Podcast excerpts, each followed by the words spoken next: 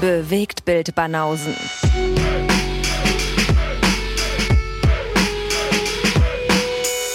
Filme, Kino und Serien, bis ihr kotzt. Ja, sind denn die China-Wochen vorbei? Offensichtlich, ja. Das ist ja schade. Tja, normales Intro und die normalen Bewegtbildbanausen. Heute ohne Isa. Das ist ja schade.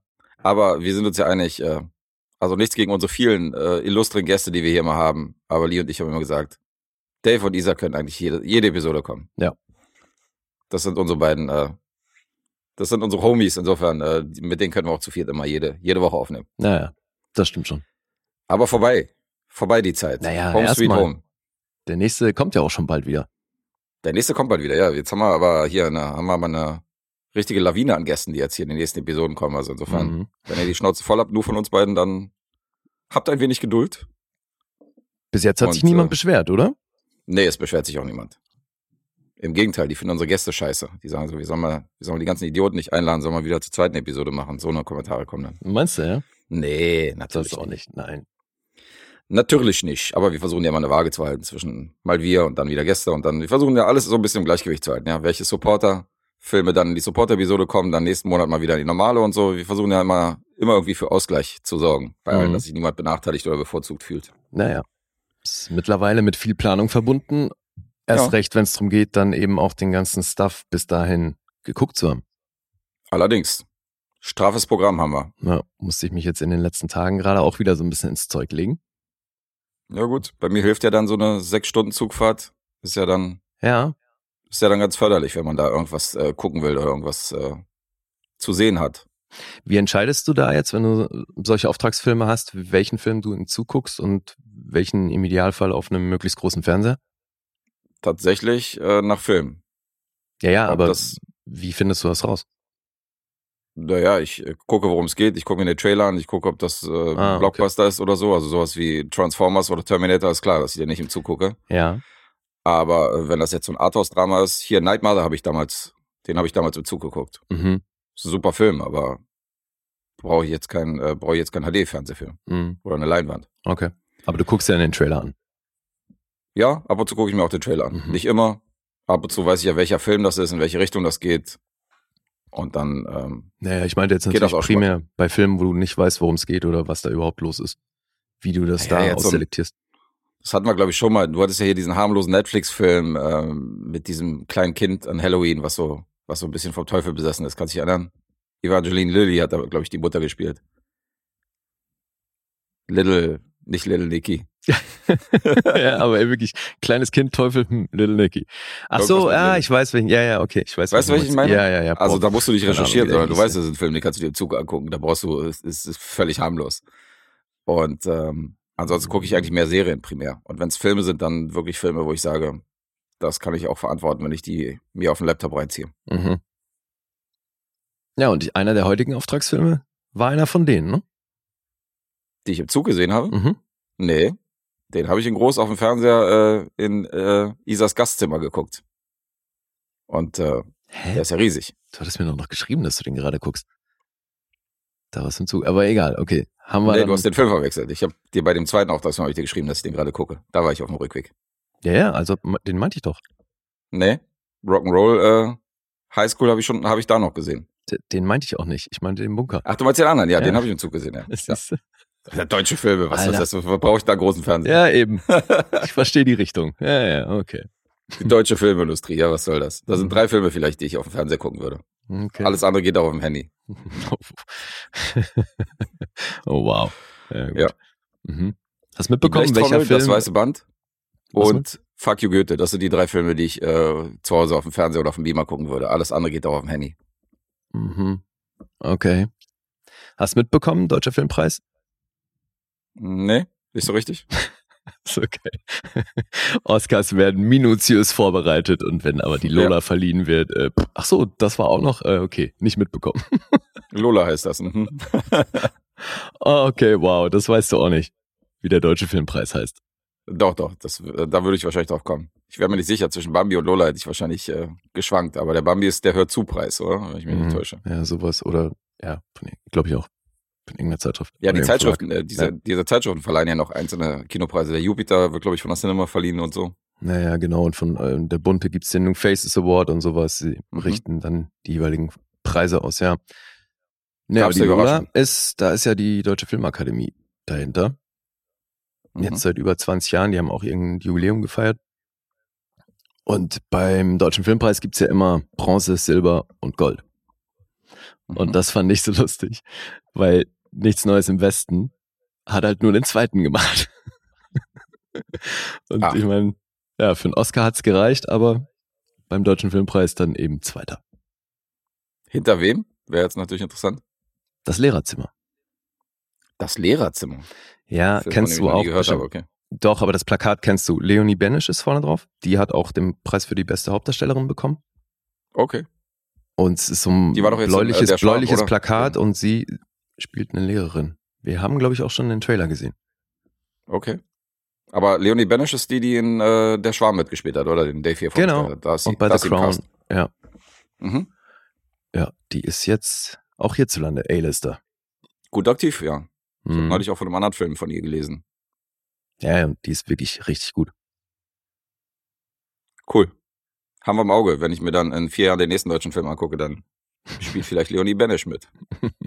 ja, sehr wahrscheinlich. Schauen wir mal. Ja. Wir haben ja äh, Fahrplan für heute gemacht. Ich bin wieder zurück in Berlin. Mhm. Back in Insofern, town. Äh, ja, back in town. The boys are back in town. Home sweet home. Insofern haben wir schon einen kleinen Plan gemacht für die heutige Episode. Mhm. Und wir haben gleich zwei Auftragsfilme, die wir heute abhaken. Wir haben gesagt, den einen, damit starten wir und mit dem anderen hören wir auf. Und äh, zur Feier des Tages starten wir mit einem nagelneuen Feiner Pinkel Supporter und grüßen Marci an dieser Stelle.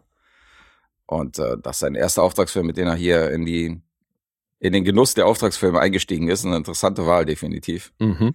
Also schöne Grüße an Marci. Ich bin mir nicht sicher, ob er Berliner ist. Also könnte sein, dass das im Hometown ist, weil der hat so ein paar skated, glaube ich, eine Menge Okay. und hat so, hat so ein paar Skaterfotos aus Schöneberg irgendwie bei sich gepostet, deswegen, aber ist auch so in Westdeutschland, insofern bin ich nicht ganz sicher, ob der hier nur zu Besuch war. Oder ob du local bist, kannst du uns ja mal mitteilen. Vielleicht haben wir hier haben wir mal einen Supporter hier in der direkten Nachbarschaft, da gibt's Mhm. ja nicht allzu viele. Ja, stimmt. Aber schönen Gruß an Marci. Ja, liebe Grüße. Guter Einstieg, den er sich da ausgesucht hat. Und jetzt dürfen wir Ja. erstmal raten. Jetzt dürfen wir erstmal raten, richtig. Das ist ein interessantes Raten, wenn du mich fragst. Mhm. Ich äh, wag's mal und sage, du bist bei sieben. Okay. Das ist, glaube ich, so ein bisschen Nummer sicher Tipp. Ich sag bei dir viereinhalb. Oha. Der Blick. Viereinhalb. okay. Ja. Man macht sich auch während des Films Gedanken. Mhm, mhm. Und irgendwie hatte ich so das Meme vom nicht so am- amüsierten Lee vor Augen, aber ich kann mich auch täuschen. Ich, wir wir werden sehen, wir werden es auflösen. Ja. Geil. So, Rock'n'Roll High School. Hast du schon mal was von dem Film vorher gehört? Nee. Den kannte ich nicht. Okay. Ich auch nicht so richtig bewusst. Ich weiß nicht, ob ich es irgendwann mal mitbekommen habe, aber ähm, Ach, hat echt? mir jetzt auch nichts gesagt. Nee, ich konnte ihn auch nicht zuordnen. Da hätte ich jetzt erwartet, dass das was ist, ähm, was du schon lange irgendwie auf deiner Watchlist hast und nur noch nicht gesehen hast. Aber okay, kanntest du Ja. nicht. Nach der Sichtung hätte ich das auch äh, erwarten können von mir, aber nee, der ist irgendwie an mir vorbeigegangen. Mhm. Und äh, ich habe einen direkten Zusammenhang vom Regisseur Alan Arkush, weil das ist der Regisseur von Caddyshack 2. Und ich habe ich habe heute ein Projekt, was so ein bisschen zu Caddyshack passt, insofern ist es ganz lustig. Und der ist ja immer noch aktiv, aber der hat später mehr so Serien gemacht. Navy CIS hat für Heroes irgendwelche Folgen gedreht und Mhm. Ellie McBeal und so. Also hat eigentlich nach seiner Filmkarriere in den 80ern hat er ausschließlich ab den 90ern irgendwie fast nur noch für Serien gedreht. Mhm. Aber den gibt's noch, macht immer noch ein bisschen links und rechts. Und ähm, das können wir schon mal vorausschauen. Das war nicht der einzige Regisseur, der ist nämlich wegen Erschöpfung dann zusammengeklappt äh, gegen Ende der Dreharbeiten. Ja, Und die Szene, die dann gefehlt haben, hat Joe Dante nachgedreht. Ja. Der Regisseur von Gremlins und Co. finde ich sehr interessant. Den kennen wir insofern, ist der uncredited als äh, Co-Regisseur gelistet. Mhm. Schon ganz witzig.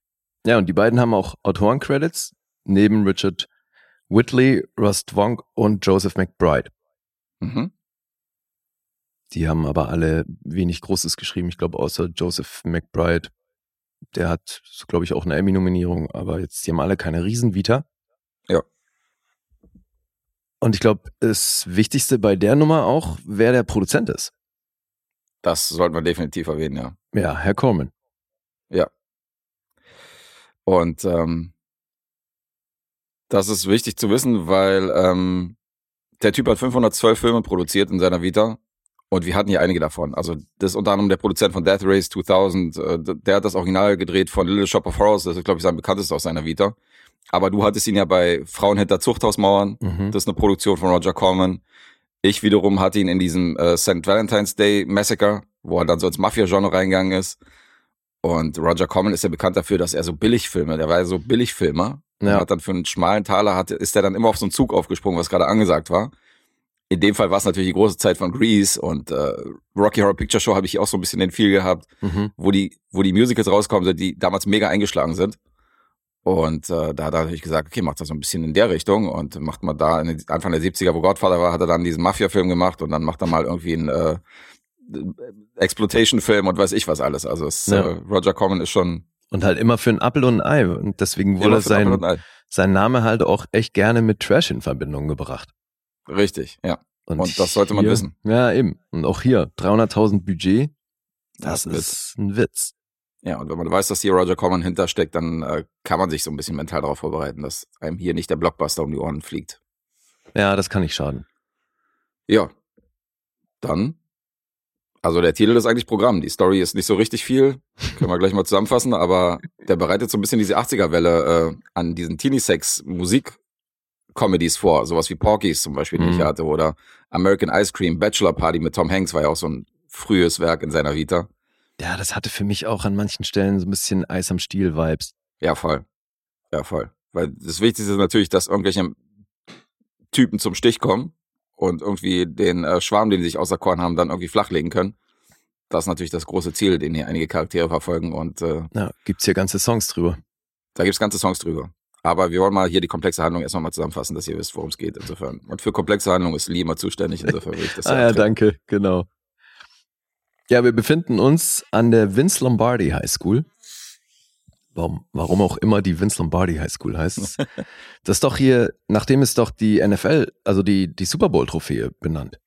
Ach, da habe ich schon mal gehört. Ja, ja, Ja, ja, ich wusste, ich habe den Namen schon mal irgendwo aufgeschnappt, aber ich konnte es nicht zuordnen. Okay. ja. Deswegen legendärer Football Coach. Und ja, das ist jetzt hier eben die Vince Lombardi High School. Okay. Und er wird gleich zu Beginn erzählt, dass die immer wieder die Schulleiter verliert, weil die Nervenzusammenbrüche haben, noch und nöcher. Und die haben da einen recht hohen Verschleiß, weil die Schüler, die lieben Rock'n'Roll und äh, sind dafür auch bereit, ihre Bildung zu vernachlässigen.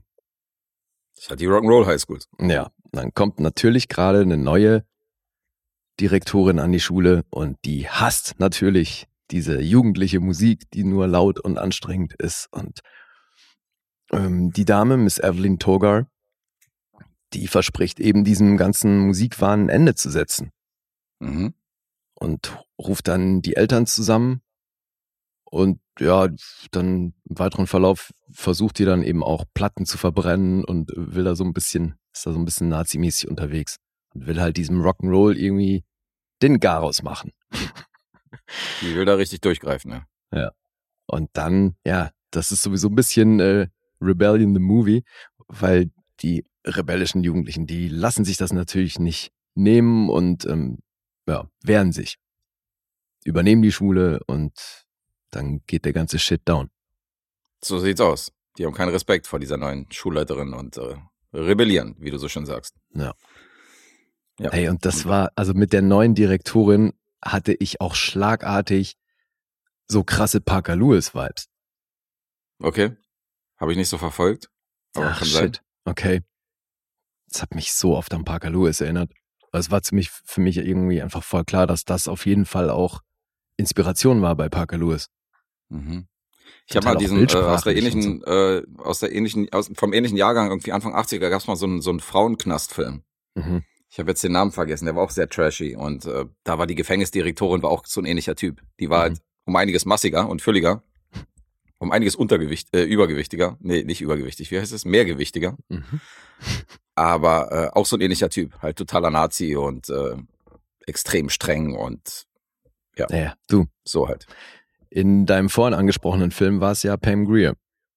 Stimmt. Die hat das auch recht streng gemacht. Ja. ja, also die es ist, Bossy, Bossy Woman. die Figur, mit der man einsteigt, ist auch so ein Klischee-Nerd, mit dem dann eben auch die für halt diese Sorte filmüblichen Dinge gemacht werden, Mhm. dann irgendwie in die Toilette gesteckt oder in den Schrank eingesperrt und all diese Dinge. Und Ja, da werden, also die Figuren sind hier eh nur so Klischee-Abziehbilder. Ja, ja. Also wenn ihr euch einen Nerd auch mal vorstellt im Film, wie der gezeichnet ist, dann sieht der genauso aus wie der hier mit Brille und karierten Hemd bis oben zugeknöpft und Seitenscheitel. Genauso sind die hier gezeigt. Ja. Ja, aber ist normal. Die Charaktere sind wie bei den Vorbildern halt, äh, die ich genannt habe vorhin, sind komplett comichaft überzeichnet. Mhm. Aber irgendwie habe ich einen kleinen Hotspot für so eine Art von Film. Und ähm, ich äh, kann mir das gut angucken oftmals. Ja, deswegen äh, mein Tipp. ich bin nur sehr gespannt jetzt, wie, wie sehr du das mochtest. Ja, der Tipp war nicht so schlecht, kann ich schon mal Vorausstellung. Ja, weil die, die Musik, die hier zum Einsatz kommt, ich meine, die finde ich auch geil. Ja. Also das kann ja nur helfen. Das stimmt. Aber im Grunde, also ich hatte gerade aufgrund der Band dann tatsächlich doch irgendwie ein Problem. Aber eher so ein, ach, weiß gar nicht, wie ich das beschreiben soll. Weil, Also also jetzt bin die, ich mal gespannt. Schießt du jetzt hier, schießt du jetzt hier gegen die Ramones oder was? Die Überhaupt- ich ja sehr verehre. ich mag die Ramones eben auch sehr, Mhm. aber für mich waren die Ramones schon auch immer mm, ziemlich nah am Inbegriff von Punk mhm. mit ihrer ganzen Attitude und was sie so repräsentieren. Und dieser Film ist aber eigentlich ein krasser Sellout-Move. Ach so meinst du? Weißt du, ich meine? Ja, Weil das ist im Grunde ist der Film eine harte Werbeveranstaltung für die Ramones. ja, ja. Das ist so ein, das ist definitiv so ein Vehikel für die Band. Ohne Ja. Frage. Aber das ist halt auch wirklich null subtil und auch noch nicht mal Mhm. groß charmant, sondern es ist halt einfach, also jeder, der in dem Film auch nur ansatzweise cool dargestellt wird, feiert die Ramones bis zum Umfallen und würde Ja, ja, klar. alles dafür geben, zu dem anstehenden Ramones-Konzert zu kommen. Und Darum geht's unter anderem auch. Mhm. ja, natürlich. Und das dann mit ihrem Erscheinen im Film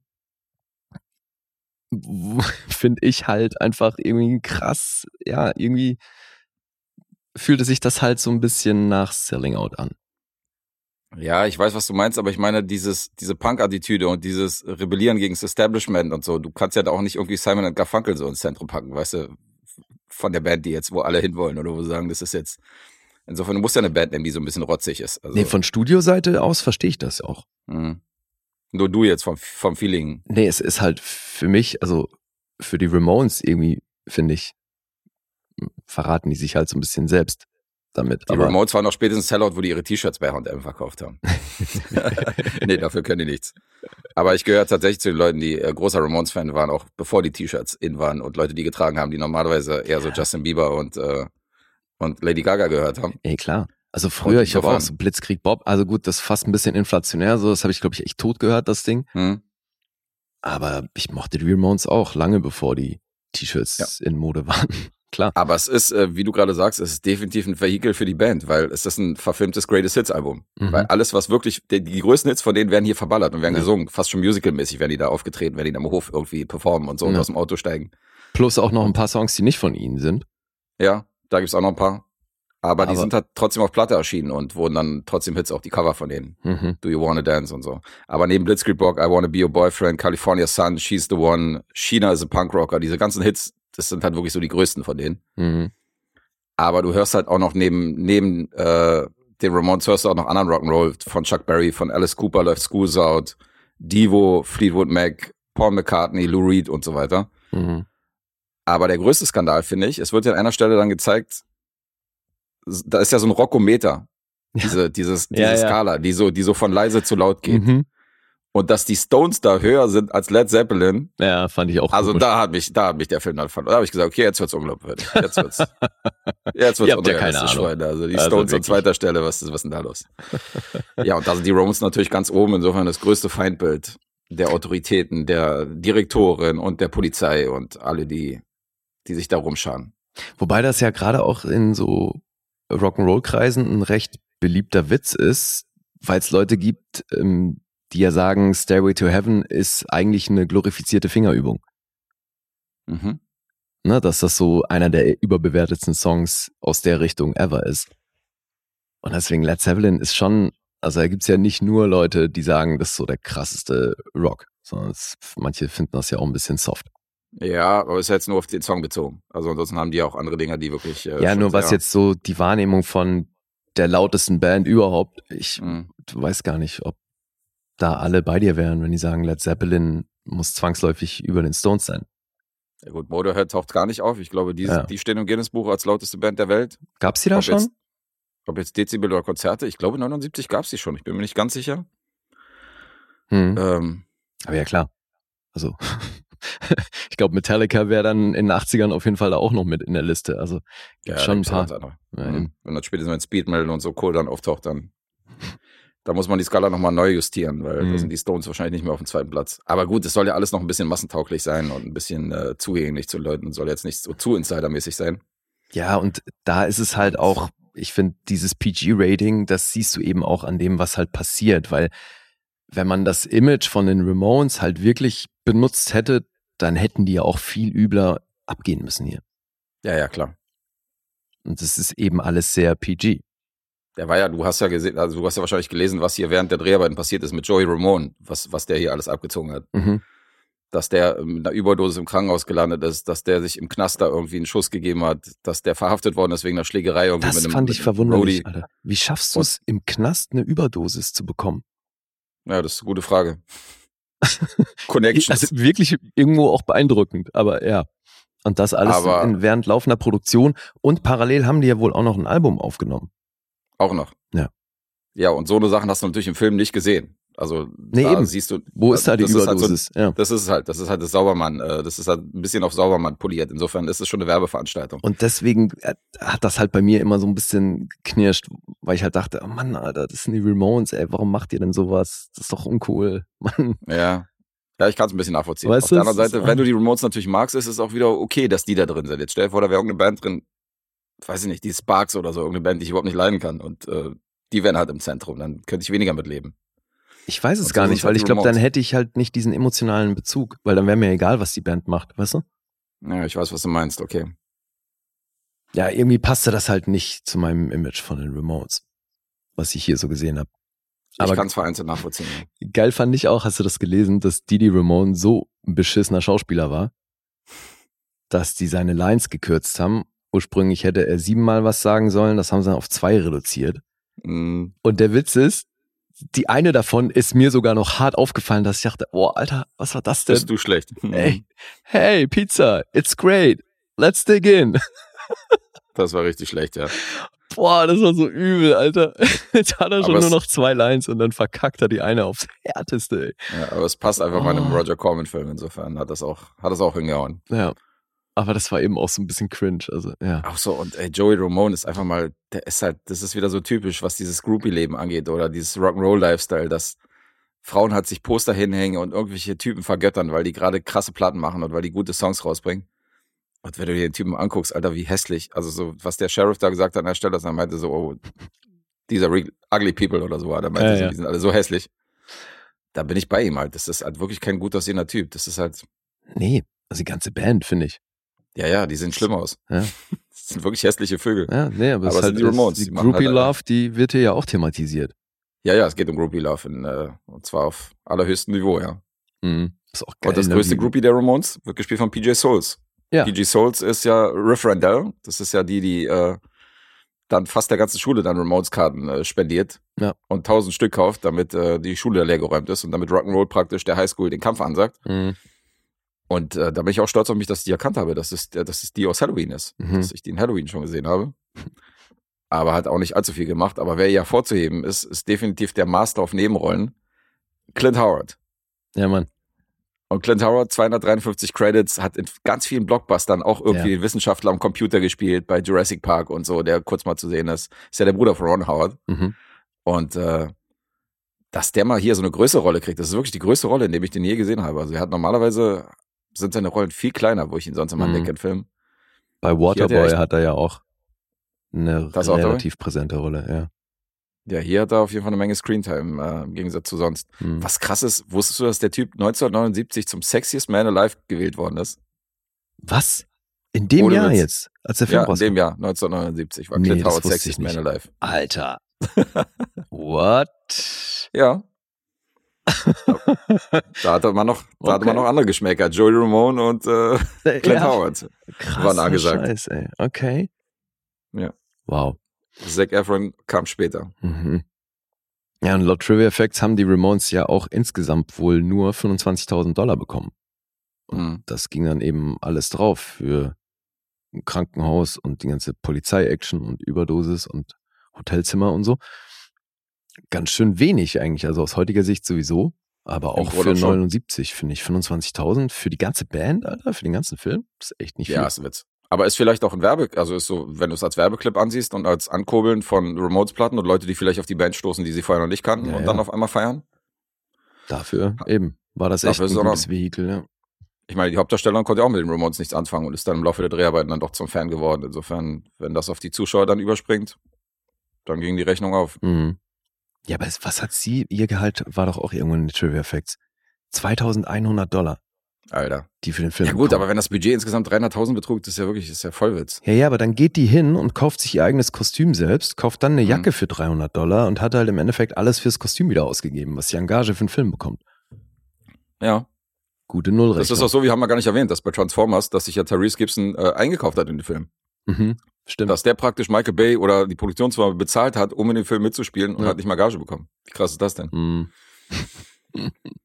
Ich meine, es gibt bestimmt so Projekte, wo man als Schauspieler denkt, ach komm, hier kratze ich meine letzten Ersparnisse zusammen, das ist auf jeden Fall eine gute Chance. Äh, ist ein Riesenfilm oder ein geiler Regisseur, mit dem wollte ich mal was machen. Ich Naja, kann mir aber das auch schon vorstellen, aber eigentlich das ist kann es ja auch nicht Witz, jeder arbeitest ja. also Nee. ja, kann ja nicht jeder hingehen und sagen, hier, ich habe eine Million rumliegen, jetzt ich möchte mitspielen bei euch. Ja, ja, klar. Sonst hätte Elon Musk schon in vielen mit, Film mitgespielt, Ja, aber hat er nicht. Hase recht. Ja, ja. Äh, Ich will unbedingt noch einen Schauspieler erwähnen, der am Cast ist und der spielt halt diesen besagten Sheriff und Polizisten, der auch immer mal, äh, der natürlich auch die Jungs auf dem Kicker hat hier, die äh, auf Rock'n'Roll abfahren und die Ramones selbst. Dick Miller. Ja. Ist auch so ein Nebenrollentyp, der halt immer wieder auftaucht, ne? Immer zu sehen. Haben wir ja Terminator gesehen, da spielt Ja, er ja in stimmt. diesem, in diesem Waffenhändler. Pawnshop. Genau, diesen Waffenhändler. Mhm. Aber hat auch so Nebenrollen in Gremlins, auch so in ganz vielen Filmen. Also die Fresse hat man definitiv schon mal gesehen und es gibt eine Doku über ihn. Hey, in Gremlins ist seine. Rolle gar nicht so klein. Nee, da ist sie nicht klein, Ja. stimmt. Ab und zu hat er auch ein bisschen mehr zu tun gehabt. Und der hat eine Doku, die sich um sein Leben dreht und um, seine, um seinen äh, Werdegang als Nebenschauspieler. Die heißt Mhm. Meet Dick. Ja, habe ich mitbekommen. Und die werde ich mir dann auch irgendwann mal angucken. Das fand ich ganz interessant, als ich mir dann den Trailer angeguckt habe. Mhm. Sieht unterhaltsam aus. Ja, und der Ja. hat wirklich eine lange Vita. Mhm. Ja, wen haben wir noch nicht erwähnt? Äh, Vincent Van Patten spielt Tom Roberts. Das ist hier so der Jock, der eigentlich eben nur das eine Ziel hat, irgendeine flachlegen. Ab einem gewissen Punkt ist dann auch ziemlich egal, wer es ist, weil er sich da eben coachen lassen muss von Clint Howards Figur. Weil er halt zwar die Optik hat, aber nicht die Skills. Ja, er hat halt nur das Wetter redet Game, und ja. äh, total der Langweiler ist. Ja, ja. Und da habe ich mal geguckt, was der Typ so macht. Also der Schauspieler, Vincent Van Patten. Und dann dachte ich, okay, du müsstest den wahrscheinlich kennen, weil der ist ja relativ schnell dann in der ganzen Poker-Arie gelandet und ist dann auch immer bei diesen, also gibt's ja so Serien oder was heißt Serien, halt so Live-Shows, ne, wo gepokert wird und so weiter. Und da ist der immer Mhm. gelistet. Also Der, der hat da ewig viele Poker-Einträge in seiner Vita. Okay.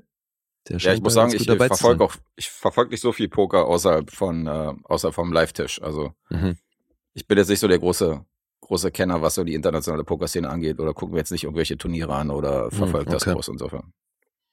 Mhm, mhm. Ich weiß halt von ein paar Schauspielern, dass sie pokern halt hier, ähm, die von äh, Chucky, die ist zum Beispiel sehr groß in der Szene, äh, jetzt habe ich den Namen vergessen. Egal. Ja, aber gibt's so ein paar Schauspieler, ne? Die da ganz Ein paar gut gibt's, die, unterwegs da, sind. die man Ja. regelmäßig da am Tisch sieht, ja. Ja, und hart finde ich auch, weil, also, Riff Randall hat ja eine beste Freundin, die sie unterstützt bei ihrem Vorhaben, zum Ramones-Konzert zu kommen und dann muss ja parallel eben auch Schule schwänzen und braucht da immer Ausreden und Kate Mhm. Rambeau, eben ihre beste Freundin, die liefert die. Und äh, die Young, die die Schauspielerin, die diese Figur spielt, die hat 116 Credits. Und ich meine, hier ist das schon eine sehr, sehr große Nebenrolle, oder vielleicht sogar eine der Hauptrollen, ne? Ja.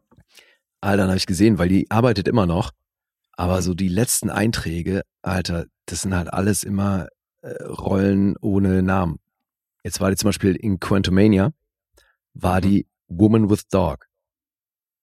Okay. Das ähm, klingt halt schon alles sehr nach Edelkomparserie. Das sind so Paychecks wahrscheinlich. Ja, ja, und schon, also bei Pretty Woman war sie dann auch schon irgendwie so Saleswoman und sowas. Also, Mhm. Ja klar, also ne, bevor du gar nichts machst, aber es ist trotzdem irgendwie hart. Hat sie sich Ja. wahrscheinlich auch anders vorgestellt. Ist wahrscheinlich nicht der Absprung zur großen Karriere. Das äh, klingt, als wenn sie auch noch andere Jobs hätte Ja. und äh, nicht von der Schauspielerei lebt. Ja, Aber- wobei, wer weiß, ne, ob man, ob die dann auch von Residuals und so weiter leben kann. Aber also eben die Ja. große Karriere ist es nicht geworden. Aber ich find's krass, weil nachdem ich so ein bisschen recherchiert habe und gerade auch auf Letterbox und so, dieser Film hat wahnsinnig viele und krasse Fans. Also Hatte. Mhm. Der steht bei vielen Leuten echt wahnsinnig hoch im Kurs. Mhm. Ich bin sehr gespannt, wie du das gefunden hast. Ja, wir können langsam zum Fazit überleiten, wenn du willst. Ja, ich habe, glaube ich, sonst an True Effects eh nichts mehr. Ich auch nicht. Alright. Also wie ich das fand, ist, ähm, der Film ist definitiv Rock'n'Roll und da bin ich ja ein großer Freund von und da sage ich, give it to me Mhm. erstmal. Aber er ist natürlich ziemlich schlecht. Unterm Strich.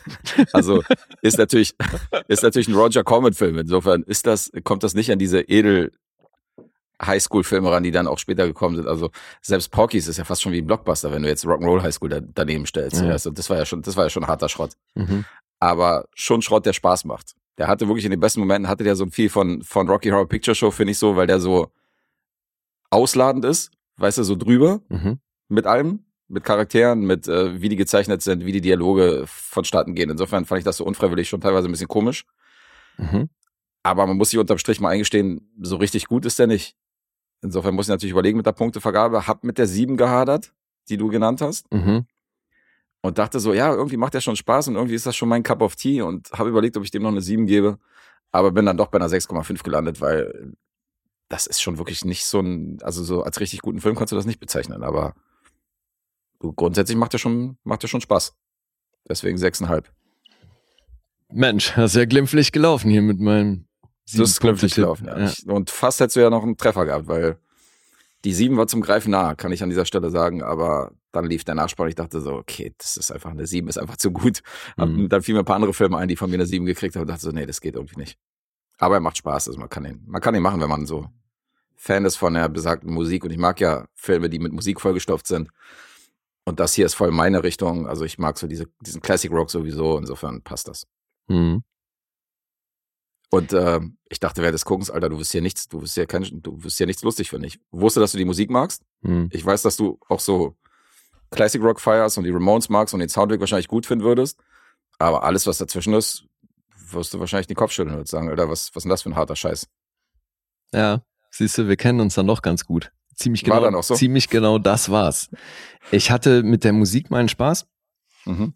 und die von dir eben angesprochene unfreiwillige Komik, die hat mir vereinzelt auch was gegeben, aber viel Mhm. zu oft saß ich einfach da und dachte so, ey Leute, also was? Habt ihr sie noch alle? Was wollt ihr mir denn erzählen?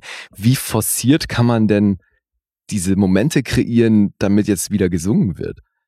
Ja, Und dann- forciert, ja. dann hast du da Riff Randall, die Songwriterin, die Songs für die Ramones geschrieben hat, die dann aber trotzdem selber auch hin und wieder die Songs natürlich singt, damit wir die auch hören und dann halt trotzdem singt äh, I Wanna Get Chicks. So, ich denke, äh, alles klar, Riff. Geil ist auch noch, dass sie so eine schlechte Sängerin war, dass sie die Tonlage angepasst haben und dann irgendwie Ja, ja. die Notenabfolge geändert haben, damit die so ihre Stimmlage so in die Richtung gehen, damit die nicht so viel Und äh, ich meine, sie legt sich ins Zeug zu spielen, dass sie ein Fan ist, aber ich finde, man sieht, dass sie das nicht gefühlt hat. Mhm. Also irgendwie fühl, finde ich, man sieht, dass die die Mucke nicht fühlt. Und das hätte halt, glaube ich, auch nochmal so, so einen Unterschied für mich gemacht, wenn ich halt wirklich sehe, dass die Leute da selber irgendwie so Mörderspaß dran haben. Und die Mucke halt auch wirklich feiern. Aber das war halt auch so eben, dann kollidierte das tierisch für mich mit, wie ich mir das halt vorstell, vorstellen würde, wenn die Ramones irgendwie hohl drehen und ich mit denen irgendwo feiern gehe. Also dann wäre halt wahrscheinlich eher, also von Nutten und Koks sind wir halt weit entfernt. Das ist halt eben einfach alles eine sehr cleane Variante und dafür, dass du hier aber eine, eine Horde an Mädels hast, die sich den also förmlich vor die Füße werfen, hast du halt aber auch in die Richtung nichts, was da passiert. Und deswegen ist es schon immer nur drum, halt werden halt diese Momente kreiert, um irgendeinen Song wieder zu schmettern. Und ja, ja die Songs fand ich in den meisten Fällen cool, aber das ganze drumherum war schon hart mit anzuschauen. Ja, ist schon forciert. Nicht mal, nicht mal Hänsel und Gretel fandst du, fandst du lustig, die beiden äh, Henchmen der Direktorin? Nee, also da, das war auch eher so Fremdschämen, weil das natürlich jetzt auch da ne, in der Zeit fand man das noch lustig, wenn wenn dann die sich selber eine Legitimation schaffen, um irgendwie übergriffig zu werden. Hier mit Leibesvisitation. Ja, ja, hey, so.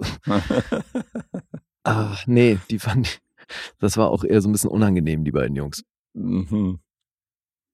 Also rückblickend kann ich mir vorstellen, dass Ende 70er in so einem abgeranzten Kino mit einer Menge Bier und ein paar Kumpels, da hatte bestimmt der eine oder andere hier Spaß bei. Das wäre wahrscheinlich wieder was ganz anderes, ja. Das, ja, das wäre wahrscheinlich was ganz anderes. Aber, so aber klar, nüchtern auf der Couch alleine. Sitze ich halt auf meiner Couch und höre hin und wieder einen Song, den ich ganz cool finde, denk mir aber parallel, oh Mann, ey, die Ramones verkaufen gerade ihren Arsch.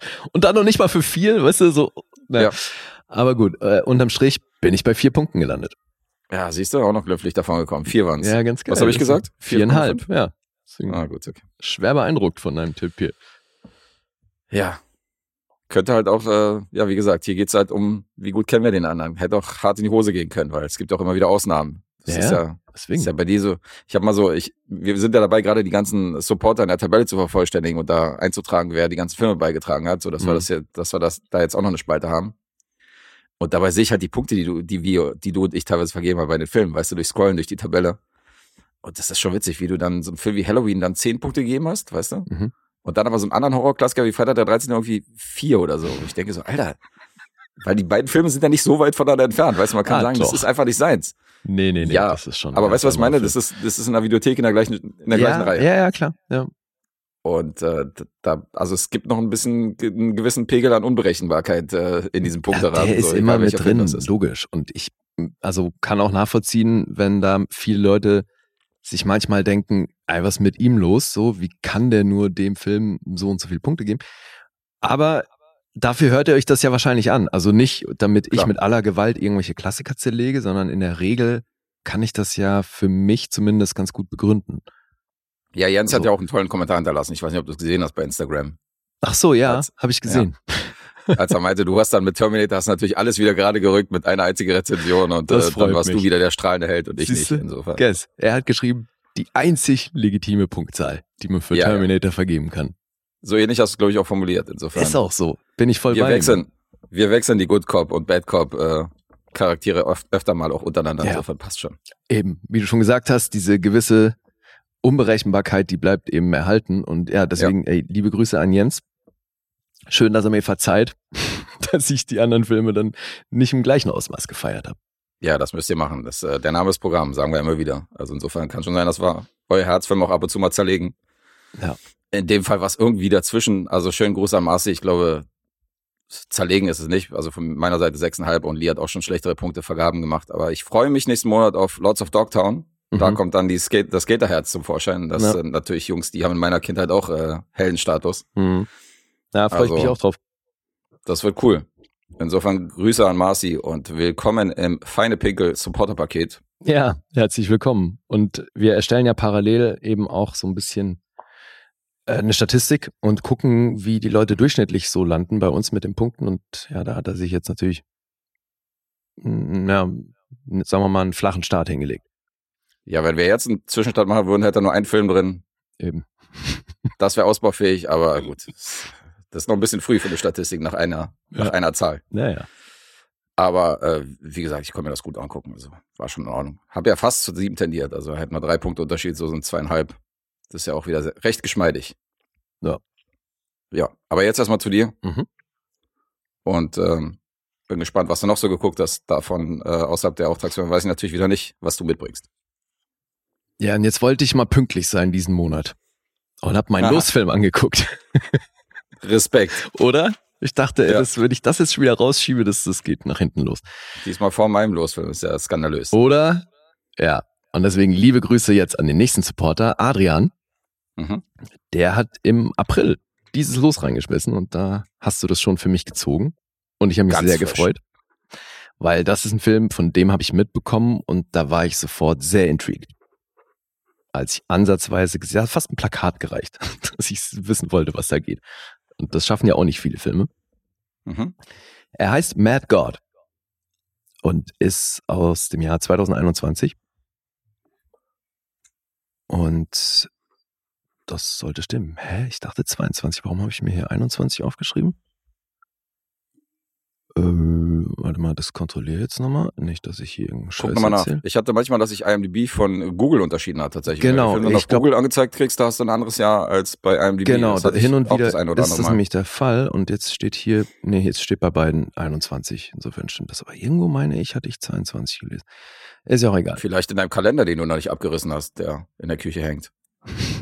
Vielleicht hast du da die 22 gesehen. Genau. ja, bin ein bisschen hinterher. So, liebe Grüße nochmal an Adrian. Kann ich mir vorstellen, dass er den gut findet, weil das ist ein spezieller Film. Auf jeden Fall. Mhm. Du hast ja bestimmt auch schon was mitbekommen, ne? Weil du hast ja, als du das gezogen hast, meinst du gleich, oh, Mad Ja, God. war so ein leichter Hype. Ich habe null Ahnung, worum es geht. Ich weiß nicht, was für ein Film das ist und was hier die Thematik ist, aber ich habe halt links und rechts in der Bubble mal ab und zu mitbekommen, dass der gelockt wird und Mhm. ähm, das waren immer sehr, sehr hohe Bewertungen. Kann ich mir vorstellen. Regisseur, Autor, Producer und Production Designer. Hier so ein bisschen eine Ein-Mann-Armee. Phil Mhm. Tippett.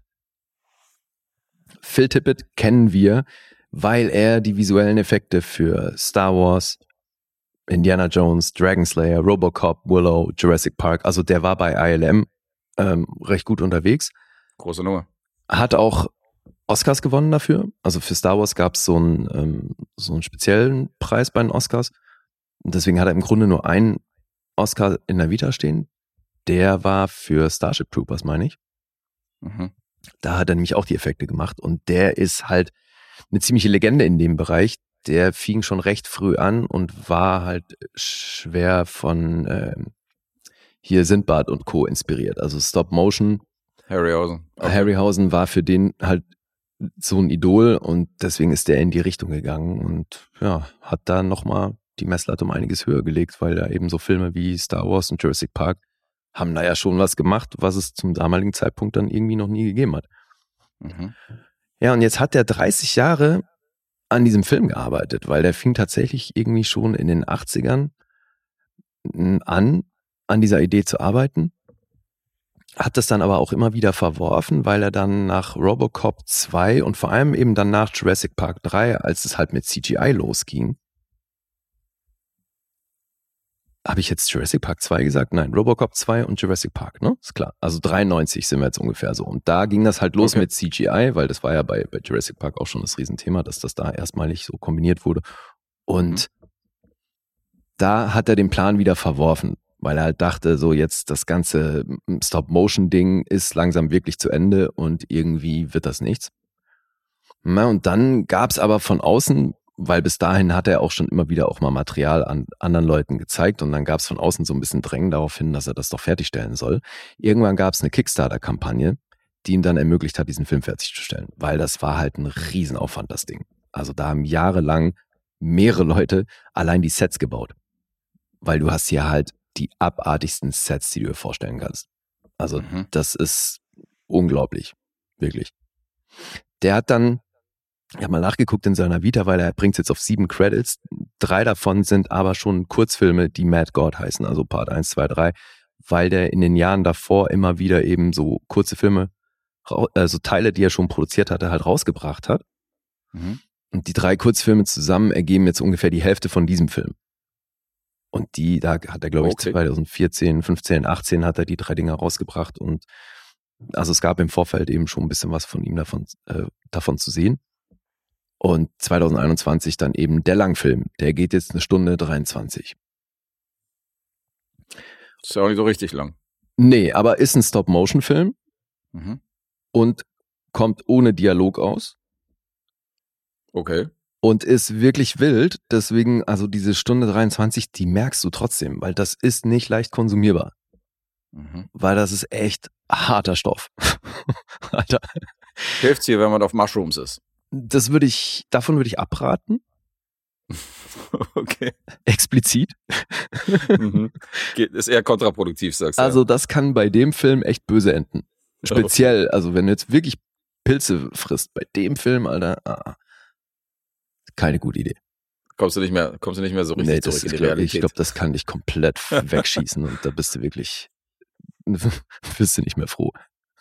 Jetzt bin ich ein bisschen intrigued für meinen ersten Mushroom-Trip, den ich noch nie hatte. Also Ja, äh, probierst du vielleicht mit einem anderen Film aus.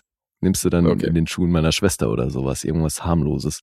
erstmal erstmal leicht angehen. Okay, verstehe. die Schuhe meiner Schwester auf Mushrooms. Beste Idee dir vom Lied.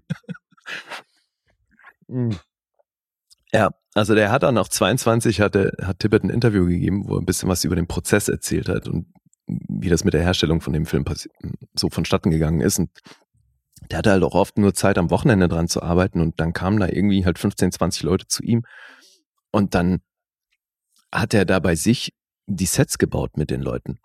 Und da sind aber halt Leute zusammengekommen, die einfach Bock drauf hatten und die wenigsten waren jetzt wirklich vom Fach. Also gerade ein- da gibt's ein so ein Set, wo du so kleine, also das haben die mit so äh, mit so kleinen Plastiksoldaten gemacht.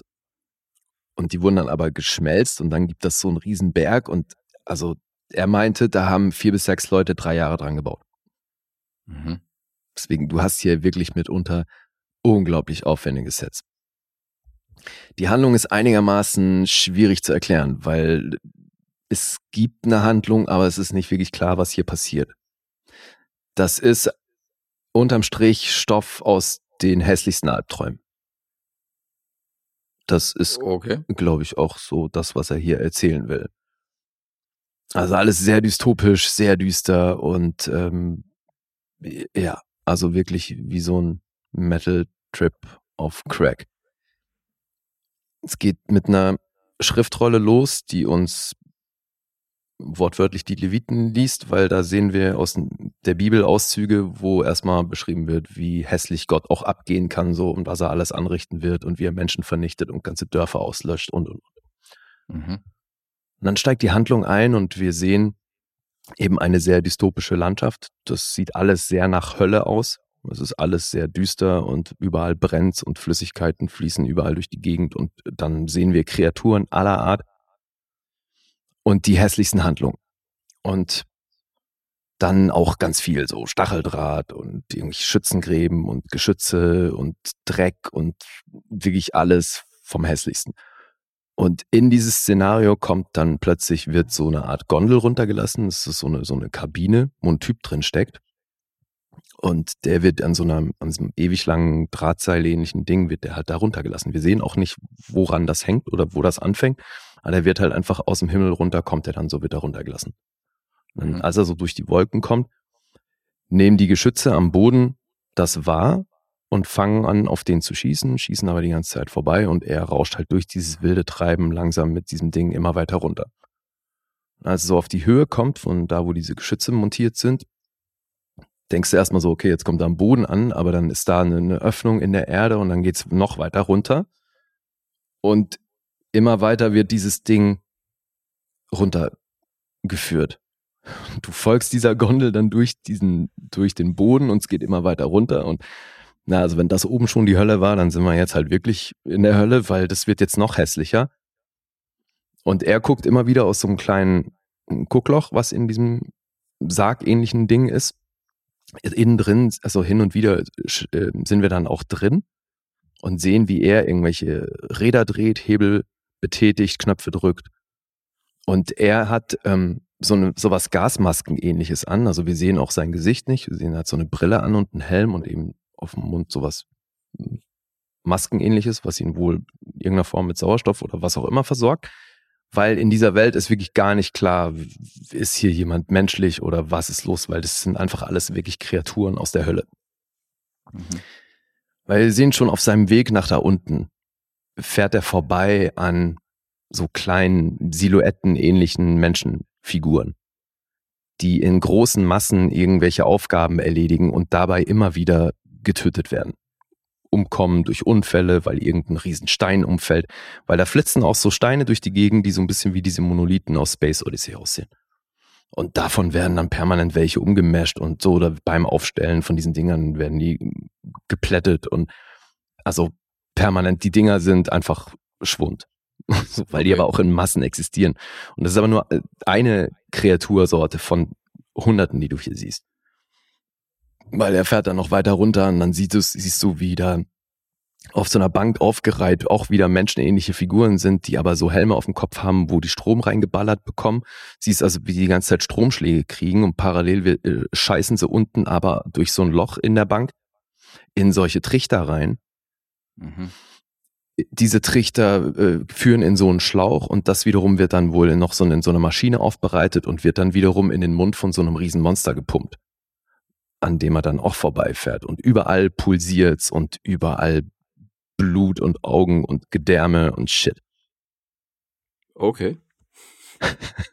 Klingt nasty. Ja, ist es. Und irgendwann kommt er unten an. Also ganz unten.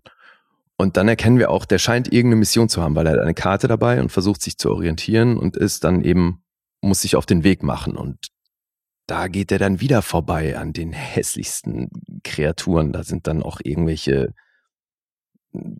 Viecher, die so, ja, so, so ein bisschen, Alter, die kannst du gar nicht beschreiben, ey. Sieht aus wie ein Riesengebiss auf zwei Beinen, aber hinten hängen trotzdem noch so Eier dran, die aber gleichzeitig wie Brüste aussehen, weil da noch so ein Typ vorbeikommt und an den Nippeln rumschraubt. Parallel dazu wird er angeschissen. Alter, was? Ja, ja. Was ist denn das für eine Inhaltsangabe? was zur Hölle? Ich versuche zu folgen und äh, sehe mich immer mehr abdriften. Also, äh, bottom line ist, wir haben hier diesen Assassinen, wie er genannt wird. Mhm. Also wie es in der Rollenbeschreibung steht, genannt wird hier niemand, weil, wie gesagt, kein Dialog, nur irgendwelches Grunzen, irgendwelche Schreie, Leiden, Feuer, Scheißgeräusche und sowas. Okay. Das heißt also, bottom line ist, der Assassine geht runter in dieses höllenähnliche Ding, hat da eine Mission und dabei sehen wir eben diese Welt voller Albtraumstoff, gequälte Seelen, alles total heruntergekommen, Monster in jeglicher Form und alles halt wirklich straight aus dem Unterbewusstsein, Urängste und all das. Hm. Ja, und so ist die erste halbe Stunde, 35 Minuten und dann gibt's eine kurze Sequenz, wo plötzlich Menschen zum Einsatz kommen, weil bis dahin waren das halt Puppen, Stop-Motion, zum Teil schon auch kombiniert mit so semi-menschlichen Elementen, weil wir dann irgendwie hm, hast du Fotografien oder so oder irgendwelche Screenscenes zu sehen, auf denen dann aber schon kurz Menschen zu sehen sind. Also es ist irgendwie so ganz weird kombiniert. So Rotoskopie-mäßig oder wie das? Nee. Ist dann okay. wahrscheinlich via, via Greenscreen, weil also jetzt dann eben auch in dem Segment, was dann kommt, da sehen wir dann eben einen Typ, der eindeutig ein Mensch ist, aber auch der, der hat so ewig lange Fingernägel und ähm, seltsame Sachen an und tut dann auch, macht dann komische Dinge, liest dann eben aber auch diese Karte und der ist offenbar dafür zuständig, diese Assassinen runterzuschicken. Ich erzähle jetzt auch nur die, diese Passage, die dann, wo dann eben Menschen Einsatz gibt, gibt es später nochmal eine.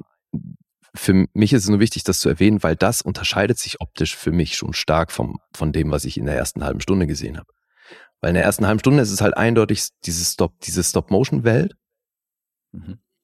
Und dann hast du schon auch noch irgendwo passend zur Welt, aber halt eben plötzlich eindeutig Greenscreen mit Menschen drin. Und das hat für mich schlagartig den Charme da rausgenommen. Oh, okay. Das war halt wirklich, fühlte sich ganz anders an und für mich ein bisschen Fremdkörper. Ich hätte es ohne diese Passage mit Menschen drin irgendwie geiler gefunden. Aber auch da, also es gibt dann eben noch eine weitere Passage mit Menschen, weil dann sehen wir, wie dann aus so einem Assassin, der getötet wurde, der wird dann auf dem OP-Tisch auseinandergenommen, literally, wird alles rausgeholt und dann holen die alles Mögliche aus dem raus, also auch was nicht organisch ist, so, der hat dann ja alle möglichen Schätze auch in seinem Körper drin und, und irgendwann holen sie aber so ein sowas Baby-ähnliches daraus. Das sieht aber eher aus wie, ein, wie so ein Alien oder Reptil oder so. Mhm. Und das bringen sie dann zu so einem anderen Vieh und die, der Arzt und die Krankenschwester, das sind dann wieder Menschen. Achso, und dadurch hast du dann eben auch da wieder diese Kombination mit Greenscreen und dem Rest. Und okay. Ja, wie gesagt, also die Menschen, das sticht für mich so ein bisschen raus aus dem Ganzen, weil die Welt sonst ist halt wirklich geil gemacht, Alter. Das ist, für mich hat sich das stellenweise angefühlt, wie wenn Tim Burton einen Stop-Motion-Film macht, aber so basierend auf Designs von äh, Del Toro oder so. Mhm. Nur halt nochmal eine Ecke hässlicher. Also es ist halt wirklich, gibt auch sehr viel, sehr sexualisierte Dinge. So wenn er dann, dieser Assassine dann da unten eben durch die verschiedenen Stationen läuft und sich parallel umguckt, was um ihn rum passiert. Das ist dann auch ein so ein Ding, wo er in der Gasse sind so, ist so ein Typ, der sieht so menschenähnlich aus, hat aber einen Stierkopf und um ihn rum auf den Knien auch wieder menschenähnlich, aber mit Vogelköpfen, drei offensichtlich Ladies, die ihm einen runterholen und so. Mhm. Also, du hast hier, wie gesagt, ähm, Höllenbilder aus allen Variationen. Und das Klingt ist. Trip. Ja, und das ist eben halt echt nicht leicht konsumierbar. Mhm. Also auch wenn es nur eine Stunde 23 geht, das ist schon ein harter Stoff. Aber unglaublich detailverliebt. Die krassesten Sets, wirklich äh, die Ideen, also der Ideenreichtum und die Vielfalt, mit der das hier gemacht wurde, ist zu hart. Okay. Interesting. Das trifft's auf jeden Fall. Also interessant ist das, egal wie man es findet. Kann mir vorstellen, dass das manche Leute auch richtig scheiße finden.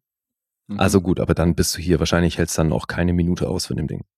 Ist wahrscheinlich nicht der kommerziellste Film, den man so als Blockbuster-Gucker Nein, natürlich nicht. Sollte. Also ein Spielergebnis, was bei MDB gelistet ist, sind auch irgendwie 325.000 das ist natürlich nicht mhm. die Sorte Film, mit der du viele Leute ins Kino locken kannst. Der hat auch kein Rating. Und das ist natürlich so ein, so ein Projekt, was halt einfach aus Liebe zum, zum Genre entstanden ist. Also dieses Stop-Motion, diese Stop-Motion-Liebe, die spürst du hier natürlich. Und das ist stellenweise wirklich krass gemacht. Richtig geil. Siehst du, als er unten angekommen ist, gibt es einen relativ langen Shot, wo du nur auf seinen Füßen bist und du halt siehst, wie er durch diese Umgebung läuft. Und dann gibt's da aber auch so zwergenähnliche Figuren, die sich da kurz unterhalten und dann kommt dieser Riesenfuß auf sie zu.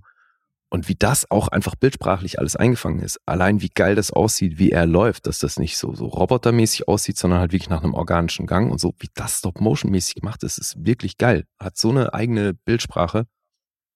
Das ist mhm. wirklich ein krasser Trip, ja. Also musst du auf jeden Fall sehen.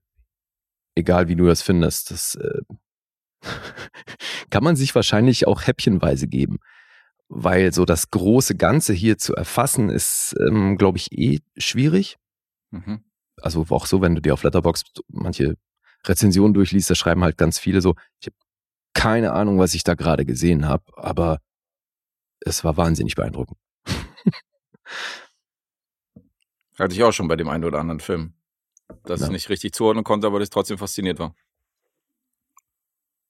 Ja. Also das ist wahrscheinlich die düsterste Hommage an Stop Motion, die ich je gesehen habe. Klingt auf jeden Fall innovativ, egal wie man es findet, ja. Ja. Das ist Mad God. Mhm. Ich bin sehr froh, den gesehen zu haben. Ja, es ist natürlich nicht leicht, weil man überlegt, äh, wie viele Abstriche du gegeben hast äh, bezüglich der menschlichen Figuren, die dann ins Spiel kommen, wo du gesagt hast, das hat das äh, Vergnügen so ein bisschen geschmälert. Ja, das hat mich wirklich kurz rausgeworfen. Ich finde, das killt diesen Charme, den das bis dahin hatte, schon sehr. Mhm. Aber das ist halt wirklich, boah, ich würde sagen, Screentime von den Menschen auf die Lauflänge gesehen, vielleicht zehn Minuten. Okay, das geht ja noch. Ja, ja. Das ist schon wirklich zu vernachlässigen. Aber er macht eben echt ein paar weirde Sachen, weil es gibt dann eben auch einen Moment nach diesen 45 Minuten oder was, hast du wie einen kurzen Break. Und dann siehst du ein Kino, also aus Zuschauersicht, siehst du, guckst auf eine weiße Leinwand und dann siehst du Zuschauer reinlaufen und sich hinsetzen und dann hast du wie so ein Schattenspiel auf dieser weißen Leinwand und Zuschauer reagieren darauf. Mhm. Ich auch dachte, ist das jetzt eine Intermission oder was? Aber dann greift es eben in die Handlung wieder ein. Also es ist Teil der Handlung, aber es ist trotzdem wie so ein bewusster Cut. Deswegen, der macht schon ein paar Sachen, die man definitiv als anders bezeichnen kann. Also mhm. inhaltlich mhm. mal sowieso und vor allem optisch. Aber dann eben auch so, was die Erzählstruktur angeht. Deswegen gibt es jetzt hier auch nicht wirklich eine, eine runde Handlung, die ich erzählen kann. Verstehe. ist trippy shit auf jeden Fall. Trippy Shit trifft's wahrscheinlich. Okay, kannst du was damit anfangen? Also äh, hast du noch Fragen?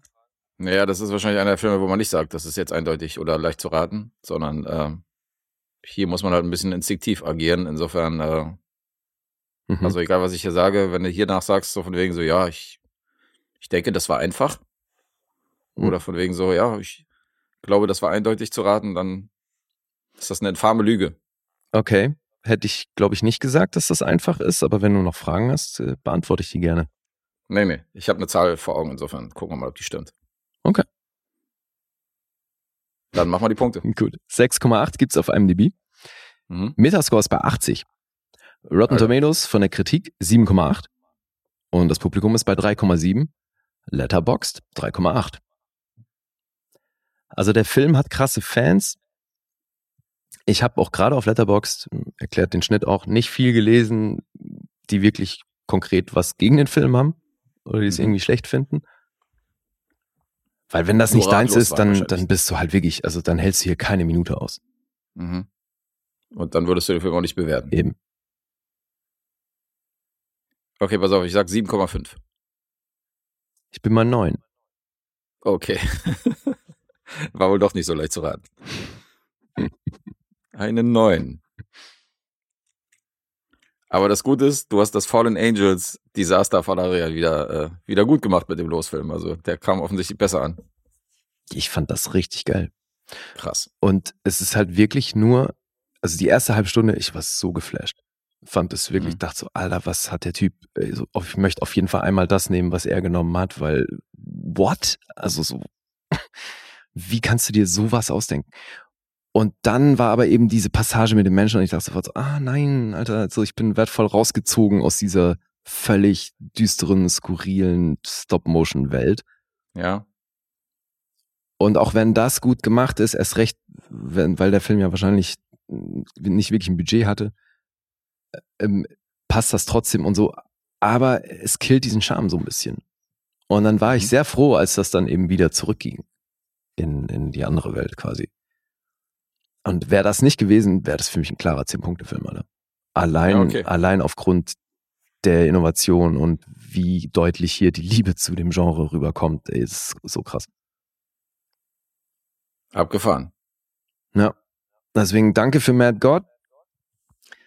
Das ist mal ein geiler Film. Sehr cool. Hast ja gutes Los erwischt. Und wenn du es sowieso auf dem Schirm hast, ist es ja Win-Win sozusagen. Ja, aber du, ich hatte ähnliche Voraussetzungen wie du.